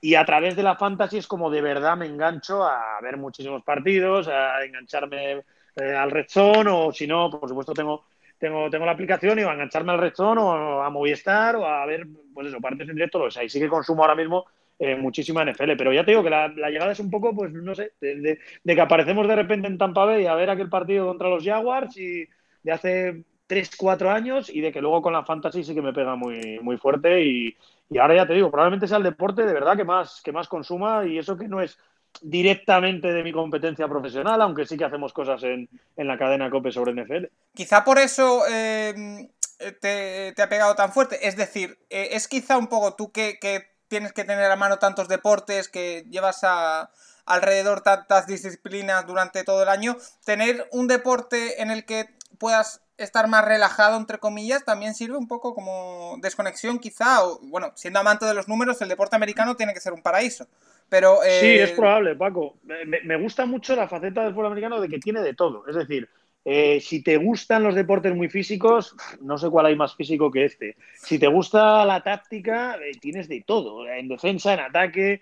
Eh, si te gustan los números, lo mismo, hay estadísticas de todo tipo. Me llama muchísimo la atención que en el país eh, que más deporte tiene en el mundo, el más poderoso, como lo quieras llamar, porque yo, por ejemplo, he vivido como en unos Juegos Olímpicos, la mitad del IBC, del International Broadcasting Center, la mitad se lo lleva la NBC, montan una mini ciudad para ellos, con lo cual estamos hablando de un país potentísimo y que su deporte rey, pero vamos, a años luz del siguiente, sea el fútbol americano, no solo la NFL, sino el college y demás. Entonces, bueno, eh, quizás sea un deporte que al no haber llegado a mí a través de, obligaciones profesionales, pues, pues igual por eso le he cogido con, más ganas. Y sí que es verdad que, bueno, pues que cuando has visto tantos años y tanto tenis, eh, algunos partidos hay que reconocerlo por obligación, pues eh, igual buscas una vía de escape en otro deporte, no sé, pero yo creo que se mezcla un poco mi obsesión con las fantasies, que reconozco que me encantan, juego también de NBA, eh, bueno, reconozco que me gustan muchísimo y que les dedico mucho tiempo. Y luego, pues eso, pues ver un deporte muy completo, eh, muy importante en un gran país y que tiene muchísimas cosas. Que te acerques a él por el lado que te acerques, por el lado físico, por el lado estadístico, por el lado de, mediático, por el lado que quieras, vas a tener algo que te interese. Porque al final, dices que juegas diferentes eh, fantasies de diferentes deportes. ¿Cuál te resulta la más difícil? Porque al final eh, eh, los amantes de la NFL, en mi hablo yo, también jugamos en NBA como tú. A mí me resulta incluso más difícil la de la NBA por la cantidad de partidos que hay, pero la de la NFL hay, hay Dynasty, hay las de temporada, también tiene mucha complejidad. Para ti que juegas un poco todo así que te gusta en, profundidad, ¿cuál, ¿cuál, te parece más, más complicado? ¿De, jugar o de, de ganar? No sé. A ver, cada una tiene lo suyo. Al final, eh, la NBA es, como tú dices, diaria y hay que estar más pendiente prácticamente de hacer los cambios, de hacer la alineación y demás. Pero a mí me atrae mucho más la de la NFL porque creo que tiene más cosas. Es decir, eh, no sé, el draft es probablemente el día más bonito del año porque lo preparas muchísimo tiempo antes y algo por ahí a Nacho que sé que, que también le gusta esto y que yo de verdad es que llego al draft es los Reyes Magos de, cuando era niño o sea eh, es, es, Disneyland eh, y Disney World juntos eh. yo reconozco que me tiro muchísimas horas preparando mis rankings metiendo estadísticas haciendo cosas viendo un poco la estrategia empiezo con running back empiezo con wide receiver tal no sé qué te lo vamos a preguntar después que, que nos lo preguntan sí sí pues, yo luego te digo yo luego te digo mi opinión, que además la tengo muy clara. O sea, eh, eh, doy, una, doy una pista, soy el anticero running back, soy todo lo contrario. O sea, yo creo que, que, ahora mismo hay que, hay que empezar fuerte con los running backs y luego ya hay mucho mercado de, wide receiver y del resto de posiciones. Pero bueno, luego, luego entramos en ello si quieres. Entonces ya te digo, eh, lo de la NBA es más diario y, y, juego más, sinceramente, por acabar con el mono cuando no hay NFL, pero la que me gusta de verdad, porque entre otras cosas veo muchísimos más partidos, consumo mucha más información y creo que tengo bastante más ideas, es la de, es la de NFL. Entonces, bueno, pues eh, yo soy, vamos, eh, fanático y no entiendo al que no lo haga de las IDP, es decir, las, Individual Defensive Players, es decir, cuando no solo te centras en, va, hecho una defensa de un equipo y me olvido todo el año, sino que juegas con tantos casi jugadores de ataque como de defensa y por tanto tienes que estar tan pendiente de quién taclea, de, de, quién me intercepta o de quién, eh, lo que sea, hace sacks para, para, sumar más puntos en tu equipo. Entonces, bueno, eh, hay muchísimas cosas que mirar y a mí me atrae más la de, la de NFL, pero bueno, la otra es un buen... Para paliar el mono de, de, cuando no hay otra cosa, la metadona no está mal. ¿Qué le vamos a hacer? Oye, antes de darle voz a, Nacho y Rafa, que los tengo aquí capados, eh, termino eh, y te hago una, una más. Em, que por cierto se me acaba de ir de la cabeza. Vale, sí. Eh, durante la cuarentena, muchos, eh, el confinamiento, muchos hemos aprovechado para ver partidos antiguos, para ver, eh, bueno, repasar cosas sobre NFL en general. Hemos disfrutado del, draft, por supuesto. Tú que dices que consumes muchísima NFL desde que la descubriste, que has estado consumiendo mucho últimamente, ¿has podido ver algo en especial durante el confinamiento? ¿Has aprovechado para, para ver algo en particular, ahora que el deporte ha estado un poco parado?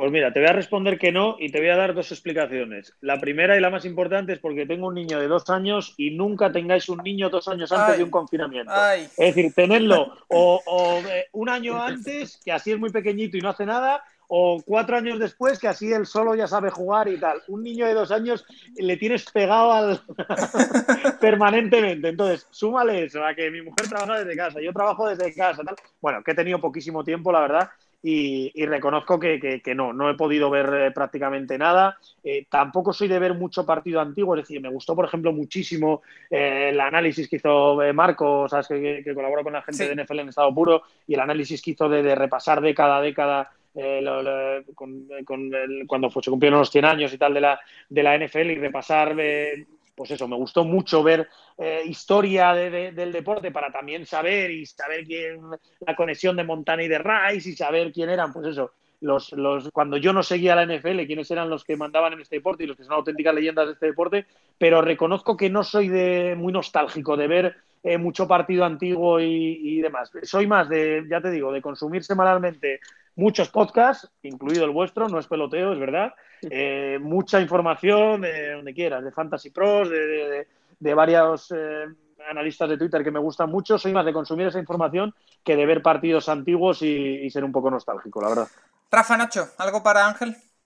No, eh, yo solo un comentario que además me lo hacía cenando en Madrid, además, eh, no solo conmigo, con bastante más gente. El que era el comisionado del NFL antes, Paul Taglia, bueno, hacia el año 2000, decía que lo de las ligas fantásticas, y me imagino que Ángel está de acuerdo, había cambiado un poco em, la dimensión, el seguimiento del deporte, porque ahora tú no solo eras de un equipo, si podías ser fan de un equipo, sino eras fan de todos los jugadores que estaban jugando a la vez y con esto han conseguido pues subir las audiencias de partidos que en principio eran irrelevantes, que se siga la red zone. No sé si, si estás de acuerdo o cómo lo ves tú viniendo desde, desde el desconocimiento, por así decirlo, del, fútbol americano.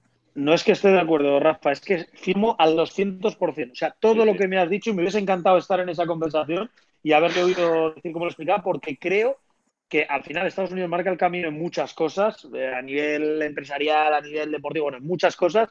Y yo creo que el campo de las fantasies, de fantasies bien hechas, no te hablo de una liga fantástica, yo también la jugaba aquí de, marca, eh, que sí, que estaba bien, pero que era otra cosa. O sea, e, ese campo, al final, yo creo que eh, muchos somos jugadores, nos gusta jugar, nos gusta yo te lo digo de verdad, sé que Nacho decía antes que sí y estaba de acuerdo, de verdad te digo que para mí me mola mucho más el día del draft que ganar la liga. Y la he ganado. Eh, eh, eh, también he perdido, he quedado casi último en otro tal, pero la he ganado. Pero me mola más el día del draft, o sea, mola más eso de, jugar, me va a llegar, no me va a llegar, le voy a fichar a este, no.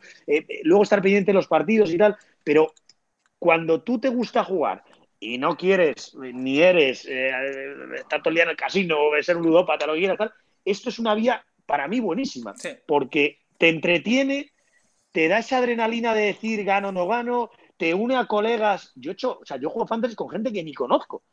Y, no soy de, luego quedar con ellos ni nada, pero joder, ese, ese rato de picarte, de, eh, vacilar con la fantasy, de, te voy a ganar, no te voy a ganar, eh, véndeme a este jugador, creo que, une muchísimo. Entonces, eso llevado al plano empresarial, como tú decías, creo que la NFL ha sido muy inteligente, creo que cada vez están metiendo más dinero en potenciar la fantasy, en NFL Network cada vez hay más programas de, de fantasy, eh, porque saben que ahí llega un nicho de gente que igual no le interesaba el deporte, pero llega a través de la fantasy y se convierte en fanáticos, como en mi caso. Es decir, yo nunca sin la fantasy hubiese comprado, como me compro todos los años, el Game Pass, hubiese estado pendiente de, este deporte y demás. Entonces, creo que es otra vía. Entiendo, entiendo, ¿eh? y conozco a algunos y juego a fantasy con algunos, a los que de verdad llevan años, como tú, Rafa, en este deporte y pueden pensar, ah, ya llegan aquí los frikis estos que han llegado hace tres años, no tienen ni idea de cómo va el deporte y solo saben que cuatro estadísticas de, yardas after catch, de no sé qué, de tal. Lo entiendo y lo respeto. No, no, no, creo que es otro camino. Claro, digo, creo que es otro camino y que no pasa nada. Es decir, los que saben de, fan, de, NFL de toda la vida y los que han visto muchos partidos son grandes aficionados a la NFL y los que hemos llegado a última hora y más por la puerta de la fantasy que por, que por cualquier otra puerta, creo que también podemos ser aficionados a, a otro mundo o a otra parte de la NFL. No, a mí me parece algo maravilloso. Siempre en casa, cuando empezaron las fantasy, te estoy hablando finales de los 90 o esto, yo me acuerdo que jugaba una que además cogías tres corebacks, no sé cuántos, seis running backs, seis wide receivers, estaba como empezando y jugaba yo con lo, que dices tú, con tíos que ni conoces, con unos 25 que eran ligas cerradas y siempre me bromeaban en casa y le estás ganando ya al, conductor de trailers de Iowa, ¿cómo vas?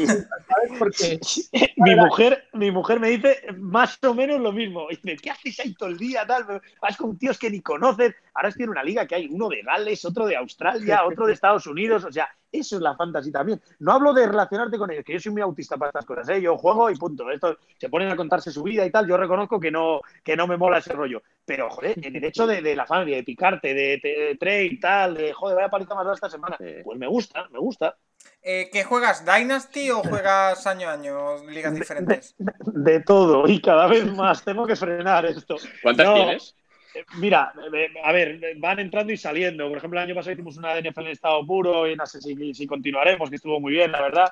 A ver, yo tengo una que es la que de verdad me importa, que es con la que empecé y por tanto siempre es la que más me importa. Decís, oye, mira, estar pendiente durante los partidos. Bueno, pues al final tienes que estar pendiente, sea de la red zone o sea de tus partidos, de tantas cosas que yo seguir en vivo, en vivo y de verdad vibrando de le gano dos puntos arriba, dos puntos abajo a mi rival, sigo esa, la, de mis eh, siete colegas, que es con los que me, metieron este virus y con la que y con la que estoy, que se llama Chorri Manguera y seguro que si en el podcast les va a hacer mucha gracia. Y luego, eh, esos mismos más o menos, creamos una, una Dynasty, estoy también en esa, eh, y luego ya estoy en dos, pues de estas que te digo, de, ni conozco a la gente que juega. En otra que me liaron y este año me he metido en una directamente de 22 titulares, que es la que os hablo de, de 11 jugadores de ataque, 11 jugadores de, defensa ya específicos. Eh, cornerback, eh, línea interior, rusher, linebacker, safety, bueno, individual también toda la defensa y que sinceramente es la que más me mola. Hemos tenido un draft de, yo que sé lo que ha durado, pues igual un mes casi, desde que empezamos, para fichar a 33 tíos, a los 22 titulares y a los, y a los 11 eh, suplentes. Y es más, ahora estoy pendiente porque a los rookies te los dejan bajarlos a taxi y estoy pendiente de los waivers de mañana porque puedo meter a otros cinco. He fichado rookies, tal, los bajo abajo y luego ya veré a quién he hecho, a quién subo, a quién sea, pero estoy pendiente de si mañana ficho a otros cinco que he puesto para tener un total de 38. Así que sí, sé que nuestros oyentes que nos están viendo dicen, vaya pedazo de fricazo, pero los reconozco, soy así, es mi enfermedad, ¿qué le voy a hacer? Debo, debo, decir, debo aquí romper una lanza, porque aquí nuestro friki de la fantasy es Nacho Cervera, eh, va de experto en fantasy, pero eh, curiosidades, mientras hablabas me he metido en una fantasy, de, una fantasy dynasty que tenemos Nacho, yo y, varias personas más, acabo de mirar que sus tres quarterbacks de la Dynasty son Minshew, Dalton y Haskins. tengo explicación aquí. Tengo, experto, tengo explicación aquí. Nuestro experto. Vamos a reforzar eso. No, ¿eh? explicación no, tiene eso. Eso es decir, explicación no hay. O sea, puedes encontrar alguna excusa. Pero no, que sí, que sí, que la excusa es muy fácil. El año pasado hicimos el draft, 35 rondas. Eh, empezamos el draft a finales de julio. Voy yo en la ronda 6, cojo a Andrew Luck. ¡Wow! digo, ya tengo, ya tengo quarterback. Nada, cojo a Haskins y Kinu para la semana de descanso y a las dos semanas sin quarterback. Número, bueno, número 3 del draft, Nacho Cervera. Fui, sí, y tú el 1, Paco. Correcto. Creo, que a Dalton por lo menos le puedes ir dando puerta, ¿eh? Busca cualquier cosa, cualquier trade y a Dalton por lo menos le ir dando puerta. Sí, sí, después del draft, cuando lo hagamos, adiós. Pero bueno, sí, sí, un desastre. y luego se me lesionaron todos. O sea, tenía a Darwin James y se me cayó. Ya sabéis quién va por Burro y a por Tua, eh, aunque tengan que quitar normalmente primero running back o wide receiver, ya sabéis quién va por Burro o por Tua. Yo lo, yo lo tengo claro. Yo, yo, en cambio, he mirado en mi equipo, que no lo miraba desde hace mes y medio, y mi titular es Trubisky. Mal, mal. Cogiste a Newton. Tú cogiste a, Newton. me parece bien que me quieras enfrentar con Nacho, ¿vale? por, sus cuartos, de verdad que es un cuerpo de quarterback lamentable. Pero Peor, es lo, peor es lo tuyo, Nacho. ¿Cómo puedes estar un mes y medio sin entrar a tu equipo de fantasy? O sea, yo entro en enero, en febrero, en marzo, en abril, en mayo. Mira, hasta no, yo tres veces al día. no sé. entrando, pero... le, digo, le, digo, le, digo, a Paco, ¿eh? A Paco que dice que no entra. Ah, el problema, no, mi, mi problema, mi problema es que eh, yo hice una temporada bastante aciaga el año pasado en la Dynasty. Tuve, cogí a Cam Newton, se me lesionó, Trubisky, Tannehill lo tengo por ahí también. Y al final he visto que tengo a Josh Gordon que lo suspendieron, eh, cogí a AJ Green creyendo que iba a volver en medio de la temporada y acabé último. Después llegué hasta la final de consolación. nadie sabe cómo. pero... bueno. te, voy a, te voy a decir la verdad, Paco, para que veas que siempre hay que seguir. Por cierto, esto es, si alguien nos quiere escuchar por fantasy y tal y solo quiere quedarse con una cosa, que se quede con esta. Hay que jugar hasta el último minuto, fichar hasta el último minuto, alinear hasta el último minuto y no cargarte la liga del resto de, de, compañeros. Correcto. Por el simple hecho, y te pongo mi ejemplo, en la liga esa que más, que más me gusta, eh, eh, hemos jugado tres años ya, en la que llevo desde el principio y tal, tal. El primer año gané, el segundo quedé penúltimo y el tercero gané. Con esto te quiero decir, no presumir he ganado dos o qué bien, tal, porque al final esto es suerte, 90, 80% suerte, 15% preparación y 5%, pues no sé, dedicarle igual más tiempo, lo que sea, pero bueno, lo que te quiero decir con esto es que puedes pasar de ganar a ser colista el año siguiente y a volver a ganar. Con lo cual, el año de colista es el que más atención le tienes que dedicar para que el resto de, años tú puedas disfrutar y que el colista no te estropee la liga. Y desde aquí en, el Capologis, para que lo escuche todo el mundo, Nacho Cervera, estoy, estoy abierto a escuchar ofertas por el número uno del draft, que sé que quieres a Joe Burrow. Eh... Ah, ya veremos. No sé, ya veremos. Eh, no, no, pero lo mío fue lamentable. En mis wide receivers, sus quarterbacks eran lamentables. O sea, Juju Smith-Schuster y que le lanzaban dos marcos. Está, está cayendo a gran velocidad la credibilidad del programa. Sí, sí, sí.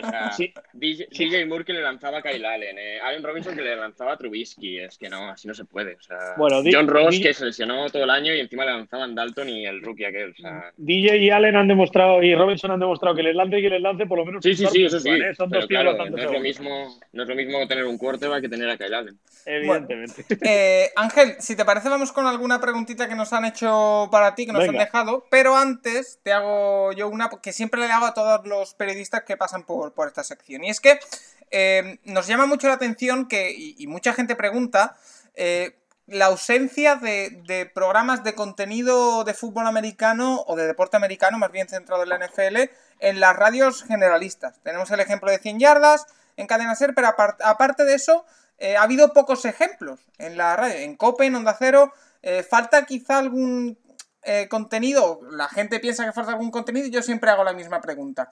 ¿Tú ves viable en, este, campo, en este caso en COPE, por ejemplo, un programa de, temática eh, fútbol americano o de, eh, de, temática deporte americano? Eh, lo veo viable y más desde que ha nacido el tema de los podcasts y demás, que evidentemente te permite muchas facilidades. yo lo explico muy fácil. Yo sé que la gente, vuestros oyentes seguro, están deseando que vuelva a la Super Bowl con el equipo de verdad, el equipo que siempre la hizo, que es el equipo de, Paco González y compañía, con Rafa Cervera incluido, por cierto. Eh, es verdad que era un tratamiento y sé que también eh, eh, molestaba, no iba, a decir ofendía, pero no es así, molestaba a los grandes aficionados de toda la vida, un tratamiento muy de show, muy de espectáculo, muy de vacile y demás. Pero bueno, creo que así también se llega a mucha más gente. Ya es lo mismo que te digo de la fantasy. Yo soy de esta postura. Entonces, al final, ahora es un tema de, derechos. La cadena SER tiene comprado los derechos de, de la NFL y de momento eh, por razones que no comprendo, pues la NFL no nos deja al resto eh, meternos en este mundo. Eh, yo estoy convencido de que llegará un día en que la cadena COPE, con el equipo de tiempo de juego de toda la vida, vuelva a hacer la Super Bowl. Y cuando llegue ese momento, yo estoy convencido que haremos un contenido de NFL acorde a eso. es muy difícil hacer un contenido de en una radio, evidentemente eh, profesional, que, tiene unos gastos de, todo tipo, de, realización del programa, de estudios, de, podcast y demás, bueno, pues eso tienes que, correlacionarlo con un trabajo en la antena convencional y con un trabajo de que ese deporte eh, pertenezca a tu antena convencional. Entonces, yo estoy deseando hacer un, podcast de NFL, eh, un podcast muy trabajado, con muchos detalles, con fantasy, con college, con, bueno, con todo lo que haga falta pero eh, estamos esperando a que llegue el momento en el que eh, se pueda y se podrá cuando tengamos derechos de, la NFL. Hasta que llegue ese momento, yo soy perfectamente consumidor de 100 yardas, eh, escucho mucho al, equipo, me encanta, sobre todo cuando ficharon a, Rubén Ibeas, me gusta mucho los análisis que hace, sobre todo Iker Sagasti, que siempre como me gustan a mí los análisis con mucho dato y con,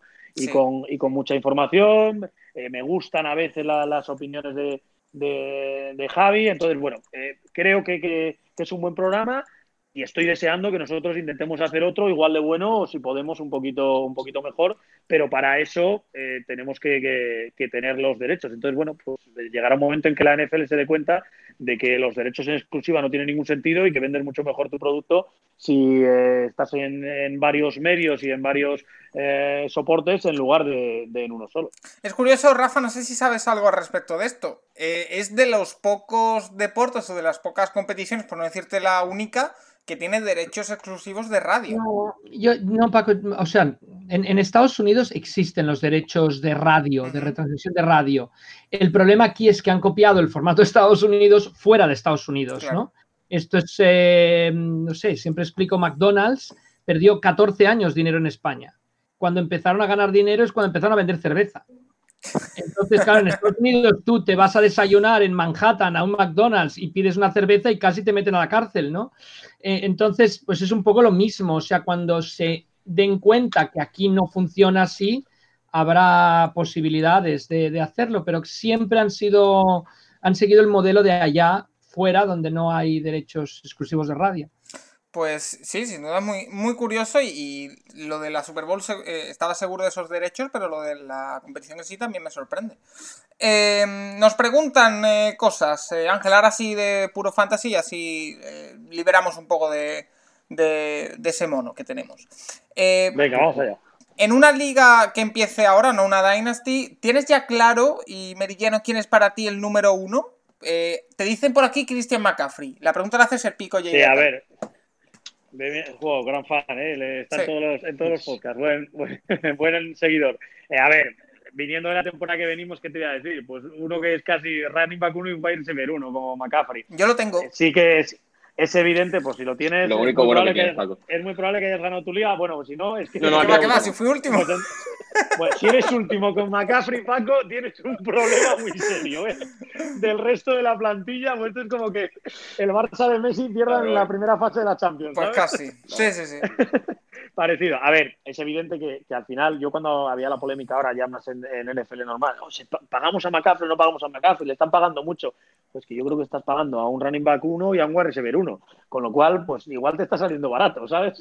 Porque al final eh, depende del sistema que juegues, ¿eh? También si juegas PPR, que es puntos por recepción, si juegas eh, estándar, que, que, no cuentan esos puntos cada vez que recibes y demás, pero es que en PPR McCaffrey es absolutamente intratable. Y eso que este año ha habido, eh, bueno, pues exhibiciones como la de Michael Thomas o, o Lamar Jackson, pero McCaffrey era, era imparable. Entonces yo creo que ahora mismo es muy difícil que nadie apueste por alguien que no sea McCaffrey como, como número uno. A mí siempre me ha gustado la regularidad de, de Siki Elliott. Eh, alguien que lleva tantos años y que siempre está en la élite, pocas semanas no es eh, top 5 de running backs, top 10, con lo difícil que es esa regularidad en un juego como la, como la Fantasy, pues a mí es un jugador que me gusta mucho. De Saquon, pues tiene todo el futuro por delante. Como dices, estoy nombrando solo los running backs porque soy muy, muy, muy de la creencia que en los running backs está la mayoría de las victorias de. Eh, eh, explícame eso. Por lo menos han estado las mías. No, es una sencilla razón. Eh, primero, hay menos, por lo menos menos élite que tengan muchísimo volumen, muchísimos toques de balón, muchísimas recepciones o muchísimo volumen por tierra hay menos, con lo cual, cuanto antes fiches a los buenos, pues no tienes que preocuparte de que se empiezan a acabar, es que creo que son mucho más regulares. Es decir, eh, tú al final, si eres un eh, wide receiver, dependes de qué sería el quarterback, el playbook, cómo sea la defensa rival, dónde esté el cornerback estrella rival y demás. Eh, si eres un receptor, pero es que el running sabe los balones que va a tocar. Dime qué partido McCaffrey no te toca 25 balones. Es que no creo que haya asistido ese partido, no sé, no, no he mirado los datos, pero entonces creo que es mucho más fiable su volumen y por tanto puedes deducir qué van a hacer con ese volumen y, cuántos puntos te van a dar más o menos. Evidentemente luego hay lesiones y se lesionan mucho más que los wide receivers. Eh, bueno, pues te puede pasar una desgracia, por eso te digo que el 80% de la fantasy suerte, se te lesiona en la jornada 1 McCaffrey para todo el año, pues ¿qué vas a hacer? Si ha sido tu gran apuesta de, del año. Pero sí que creo que es un rendimiento mucho más estable y encima en un mercado mucho más reducido. Con lo cual, yo sinceramente, los años que me ha ido bien en, en Fantasy y en las ligas que me ha ido bien en Fantasy ha sido porque empezaba apostando muy fuerte por los running Y a partir de ahí ya completo el equipo con lo que pueda. Nacho Voy otro ejemplo. Sí, eh, Chris, Godwin este año, ya va Nacho. Chris Godwin este año.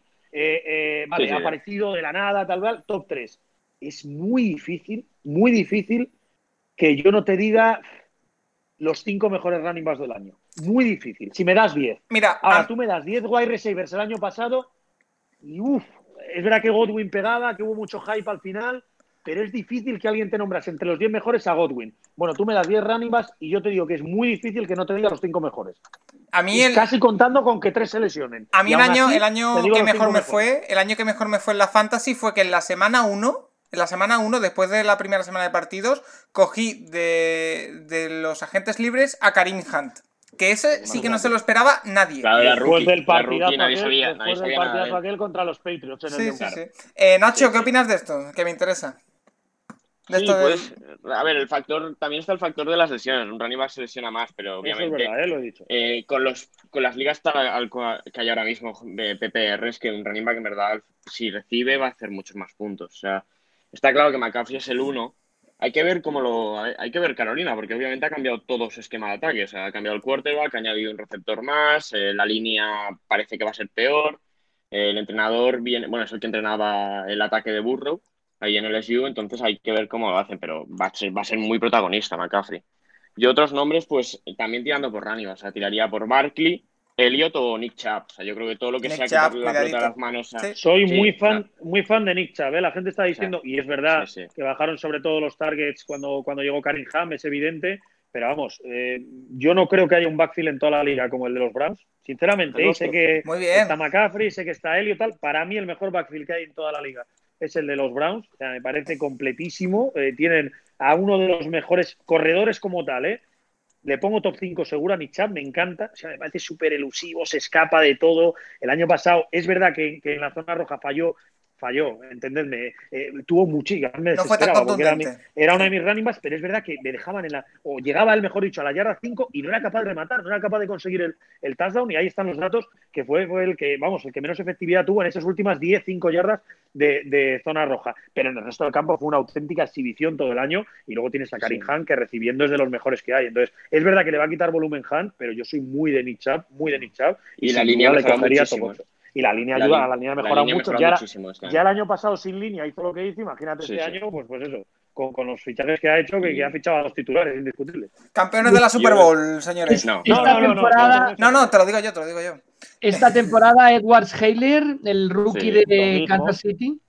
Pues mira, para todos, ahora te dirá Nacho, pero para todos, te hablo de, de, vamos, del, no te voy a decir el 100%, porque al final el 100% nunca existe, pero el, el 90% de los analistas americanos, eh, lo mismo de, de- de los mexicanos que hay de aquí en España y tal, es el, el- el- pick número uno en Dynasty. Es decir, en vuestro draft, tú estás vendiendo el, el, el pick uno y es verdad que alguien tan necesitado como Nacho, que me da pena No, no, yo no sé si voy a coger quarterback al principio, pero Eso bueno. es decir, todavía quizá podría planteárselo de Burrow. Yo solo lo veo en una Superflex, no lo veo en. eh, o sea, Sí, sí. digo, con mínimo dos cuartas titulares. Pero, pero eh, no sé, todo el mundo ve universalmente casi al 90-95% que Edward Heller, que es el pick número uno, por lo menos en Dynasty. Yo tengo una duda, y es para este año que yo creo que Damien Williams no se ha ido a ningún lado y que especialmente sin haber training camps, o por lo menos training camps normales, sin eh, todo este trabajo que tenían que haber tenido hecho ya de todo, de análisis de playbook, de tal, de cual, yo tengo dudas que los rookies vayan a tener tanto impacto, que solo lo tienen en running backs,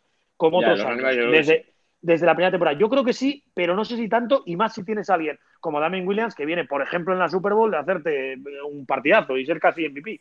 ¿Sabes lo que te digo? Entonces, en ese sentido, creo que Edward Jenner le va a costar arrancar, pero a largo plazo es que es un, vamos, le ha pedido Mahomes, eh, dice eh, eh, Andy Reid que, que es mejor que, que- que lo mejor que ha tenido él en toda su carrera. Bueno, o sea, eh, vamos, seguro que va a ser una bomba, pero tengo dudas de si lo va a ser desde la jornada 1. Y Ángel, también nos preguntan qué jugador que el año pasado fue buenísimo en Fantasy este año puede caer. Apuntan a Lamar Jackson, pero ¿qué Sí. jugador venderías tú que o sea, te lo quitarías de encima? A ver, aquí depende también gustos y, y demás. Sí. ¿eh? Yo, yo, por ejemplo, hay, eh, bueno, te voy a decir uno de cada posición. Mira, eh, yo como quarterback, evidentemente no soy tonto, no vendería a la mar, o sí, sí, lo vendería al precio que vale ahora, no al precio que lo compré, que el que lo gastease en su momento, pues claro, Sí. le salió la- un boleto de lotería premiado, evidentemente. Sí que creo que es imposible que corra lo que corrió el año pasado. Pero no es que lo crea yo, es que ha pasado una vez en la historia. Entonces, yo eh, cuando me preguntan por Rafa Nadal, oye, ¿cuándo va a haber otro Rafa Nadal? Nunca. Si ha hecho algo que no se ha hecho en tres siglos, si ha hecho algo que no se ha hecho en tres siglos de tenis, ¿quién te dice a ti que va a pasar lo mismo en la década siguiente en el mismo país? Es que no tiene ningún sentido preguntarse esto. Entonces, yo no veo posible, pero lo mismo que te digo de, de McCaffrey, ¿eh? veo imposible que repita la temporada del año pasado, porque es que ha habido tres temporadas así en toda la historia de, de- de la NFL y de la Fantasy. Eh, yo creo que Lamar va a correr mucho menos este año, que le van a intentar empezar a proteger y que va a pasar mucho más. Y eso en quarterbacks es bajar muchos puntos. Porque al final corriendo suman, generalmente, ¿eh? cualquier sistema de puntuación que os diga Nacho, pero generalmente suman la mitad pasando que corriendo. Es decir, tú sumas 10 yardas corriendo, es un punto. Tú sumas 10, eh, yardas eh, pasando y es medio punto. Entonces, si pasas más, evidentemente bajan tus números. Y la mayor parte de los números de, de Lamar Jackson vinieron por tierra y yo creo, sinceramente, que va a correr más por un simple hecho de protegerle y de no repetir algo que ha sido absolutamente histórico. En running backs, yo creo que el que va bajar bastante y de hecho me vamos sé que sé que lo pueden utilizar como fullback y demás pero el, fichaje de AJ Dillon que nadie lo entiende por Packers invita a pensar en algo así que acabe contrato y demás aunque parece que ahora está negociando yo lo de Aaron Jones también lo veo insostenible sobre todo desde el punto de vista de los touchdowns es decir tuvo un volumen de, de touchdown y de acierto en zona roja o fuera de zona roja creo que absolutamente imposible de repetir. Entonces yo sería alguien por el que intentaría sacar un buen eh, trade o, unos buenos picks de, draft. Y en cuanto a wide receiver, yo es que tengo una pedrada que eh, me gustaba mucho a Mari Cooper cuando estaba en Raiders porque le veía potencial y ahora creo que, mm, primero, solo juega bien en casa fuera sus números bajan una barbaridad, con lo cual hay que estar siempre pendiente de si le pones titular o no le pones titular. Y le han traído un morlaco, eh, Efectivamente. Y segundo, le han traído al rookie que a mí más me gustaba y que más creo que puede de verdad ser alguien eh, de aquí a 10 años trascendental en la liga. Eh, no sé si va a ser así, pero era el que más me gustaba predrar. Y es verdad que ha llegado a un sitio donde está Gallup, donde está Amari, pero, pero a Cooper le pueden echar el año que viene sin pagarle ni un céntimo. Es decir, todo lo que tiene garantizado lo tiene este año. Te traen probablemente al mejor receptor del draft o quizá al mejor receptor de los últimos 3, 4 drafts. Pues, ¿qué quieres que te diga? A futuro veo mucha incertidumbre y si me apuras casi a presente o corto plazo con Amari Cooper. Así que si te digo uno de cada, te diría para vender caro eh, Lamar Jackson, no porque no te vaya a rendir, sino porque va a rendir menos y probablemente lo puedas vender a su máximo techo, que es el que ha dado el año pasado. Eh, Aaron Jones porque veo insostenible su número de, de touchdown y a Mari Cooper porque no me gusta nada cómo pinta ese, ese cuerpo de receptores para él. Yo sobre todo lo de Mari Cooper lo compro porque ya ha habido declaraciones de que quería menos balones, que quería balones más, entre comillas, decisivos. O al final en Fantasy, bueno, eh, también puede... Volumen, volumen y volumen. O sea, Fantasy es volumen. Eh, Nacho, Rafa, ¿os queda algo para, Ángel? bueno, yo de esto, yo de esto voy a decir que yo de esto voy a decir que creo que Winston no va a, no va a volver a ser el cuarto el cuarto va con más puntos. Bueno, eso por supuesto, evidente. Nunca nadie ha celebrado más 30 intercepciones, porque claro, como te hacía luego 5.000 yardas y de fuego cada las que quieras, ¿sabes? Sí. Sí, tampoco creo que Fournette sea un running back otra vez top 10. Estoy de acuerdo también. Pero cuidado, ¿eh? Hizo muy pocos touchdowns el año pasado, ¿eh? Es, eh, por, por lógica debería hacer más. Pero es verdad que corrió tiene mala pinta. Es verdad que corrió muchísimo. Rafa. No, solo mm, ya pasando, o sea, aparte de fantasy, eh, Ángel, has estado en Inglaterra, no sé, en Londres, no sé cuántos años seguidos ya. Creo em, que este es el, eh, bueno, este iba a ser el cuarto, con lo cual tres, sí. ¿Y cuál, cuál es tu impresión de todo eso? ¿Cómo se lo explicarías a la gente que no ha estado? Que, mm, ¿cómo, ¿Cómo lo has vivido? Solo lo puedo explicar de una forma y que me perdonen los que estén pasando por una situación económica complicada y más en este momento, y es que si no lo has vivido, vívelo es la única forma que tengo de, explicarlo. Es verdad que es caro porque al final, bueno, si lo sacas con tiempo no tanto, ¿eh? Porque si te sacas la, entrada cuando sale y aprovechas ya para buscar vuelos eh, baratillos y tal y cual, bueno, sí que es un fin de semana que, es caro, pero bueno, yo me voy el día antes, tú, tú nos viste a mí y a, mi mejor amigo eh, Rafa y además nos, nos, llevaste a una charla bastante interesante del comisionado y demás y, bueno, eh, yo veo un fin de semana muy interesante porque la ciudad está engalanada, porque ves muchísimo ambiente, llegas muy pronto al estadio, con lo cual te da tiempo a ver eh, todo lo que, lo que rodea y yo es verdad que lo disfruto muchísimo. También te digo que es incomparable con vivir un partido en Estados Unidos, ¿eh? para mí. Es decir, aquí ves mucha gente, mucho show, cada uno con su camiseta, te da prácticamente igual quién juegue eh, de los equipos. Yo intento elegir casi siempre el partido que más me interesa o ver equipos nuevos, pero es verdad que allí va gente con su camiseta de, de, de, pues de los 32 equipos prácticamente, aunque estén jugando dos, ¿sabes? Pero yo es que en Estados Unidos, tío, ves llegar ahí a la gente, a hacerse su barbacoa afuera, los niños jugando al fútbol americano mientras esperan para comerse la barbacoa. Los de eh, Búfalo rompiendo mesas. Sí, la gente animando todo el partido. bueno, ves cada locura de, todo, de disfraces, de, la cantidad de alcohol que beben, de, todo, de todo. Entonces, las dos experiencias yo creo que son muy vivibles y, que te van a, prácticamente enganchar con, este deporte. Yo, vamos, es el trato que tengo con, con, mi mejor amigo. Mientras pueda y mientras mi mujer y mi economía me lo permitan, eh, voy a intentar siempre, os hacemos, reservar ese fin de semana para, para, ir a ver el partido porque es un fin de semana muy completo, muy chulo. Pues yo siempre recomiendo lo mismo. Yo solo he ido una vez a, Londres, iba a intentar ir este año, pero bueno, ha pasado lo que ha pasado. Eh, yo cometí el error de ir y volver en el día. No lo eh, hagas nunca. Pero además por todo, porque encima vas a estar en el partido tenso de decir no llego al avión. Correcto. Entonces, nosotros generalmente sacamos el partido que antes se juega para no apurar con el avión de domingo. Entonces, ¿qué hacemos? Nos vamos el sábado, disfrutamos todo el día allí, eh, nos acostamos pronto, vamos muy pronto al estadio, tal, tal, y luego ya sabes que tienes margen suficiente después del partido al coger el de, el de la una seguramente, o sea, el de primera hora, para coger el último vuelo, eh, creo que es a las ocho y media, juraría todos los años que hemos vuelto, y llegas a Madrid el domingo a las diez y media de la noche, después de haberte tirado dos días en Londres, maravillosos. Pagas solo una noche de hotel, que si lo buscas con, tiempo y depende de la zona, pues te puede salir más o menos arreglada. Y no sé, es que no quiero dar cifras para tampoco alguien diga, joder, pues, pues yo no tengo para gastarme en un fin de semana ese dinero, pero eh, contando todo, yo ha habido eh, años que, por 400 euros he hecho todo el fin de semana. que es dinero, insisto, ¿eh? y no quiero faltar al respeto a nadie. Pero que si lo tenéis y podéis guardar eso para. Es una experiencia que vale la pena. Una experiencia, joder, en vacaciones no gastamos muchísimo dinero. Bueno, pues esto es reducido en dos días pero es una experiencia. Sí, y Ángel, para ir cerrando, eh, que no te quiero robar más tiempo, eh, tú que tienes tanta experiencia en este mundo de los Juegos Olímpicos, del polideportivo, eh, ¿cómo ves la, la, temporada NFL? Es decir, ¿tú crees que se va a poder jugar? ¿Va a haber que jugarlo sin público? Porque ya hemos visto como, por ejemplo, los Juegos Olímpicos se han movido un año hacia adelante, que el, tenis ahora va a empezar a volver poco a poco también. Eh, ¿Cómo ves la, NFL desde el punto de vista siendo aficionado, pero también teniendo conocimiento de, lo que están haciendo otros deportes? Yo te cuento lo que estoy convencido que va a pasar. Oye, luego si me equivoco, pues me volvéis a llamar y me echáis la bronca. Yo estoy convencido que se va a jugar y que se va a jugar con cierta normalidad y que se me entienda cierta normalidad. Hablo de calendario. Evidentemente, seguramente se tenga que jugar sin público, con unas medidas de seguridad extremas. Hablaron el otro día incluso de, incorporar una mascarilla a, la máscara para, eso es, al casco, que bueno, no sé cómo lo harán, pero tecnología tienen desde luego para, para hacerlo. Y te pongo el ejemplo de por qué es diferente pues, respecto, a, por ejemplo, a, los Juegos Olímpicos. Tú trasladas los Juegos Olímpicos un año y evidentemente es dinero, evidentemente hay que negociar con hoteles, con las sedes, con todo el mundo. Pero al final tú sigues teniendo tu show un año después, sigues ingresando, entre comillas, el mismo dinero de patrocinadores, de televisión y demás. El dinero que se juega a Estados Unidos con la NFL siendo el deporte rey. Eh, a nivel social, lo que supondría para Estados Unidos no tener una, temporada de, de, NFL. No sé, si quieres trasladarlo en mucha menor medida a lo que ha sido aquí la Liga de Fútbol. Yo estaba convencido que probablemente no volvería ningún deporte que no moviese mucho dinero, pero el fútbol iba a volver por H o por B, eh, de una forma o de otra. Y afortunadamente creo que se están haciendo las cosas más o menos bien, está controlado el tema de contagios, está controlado el tema de tal, y bueno,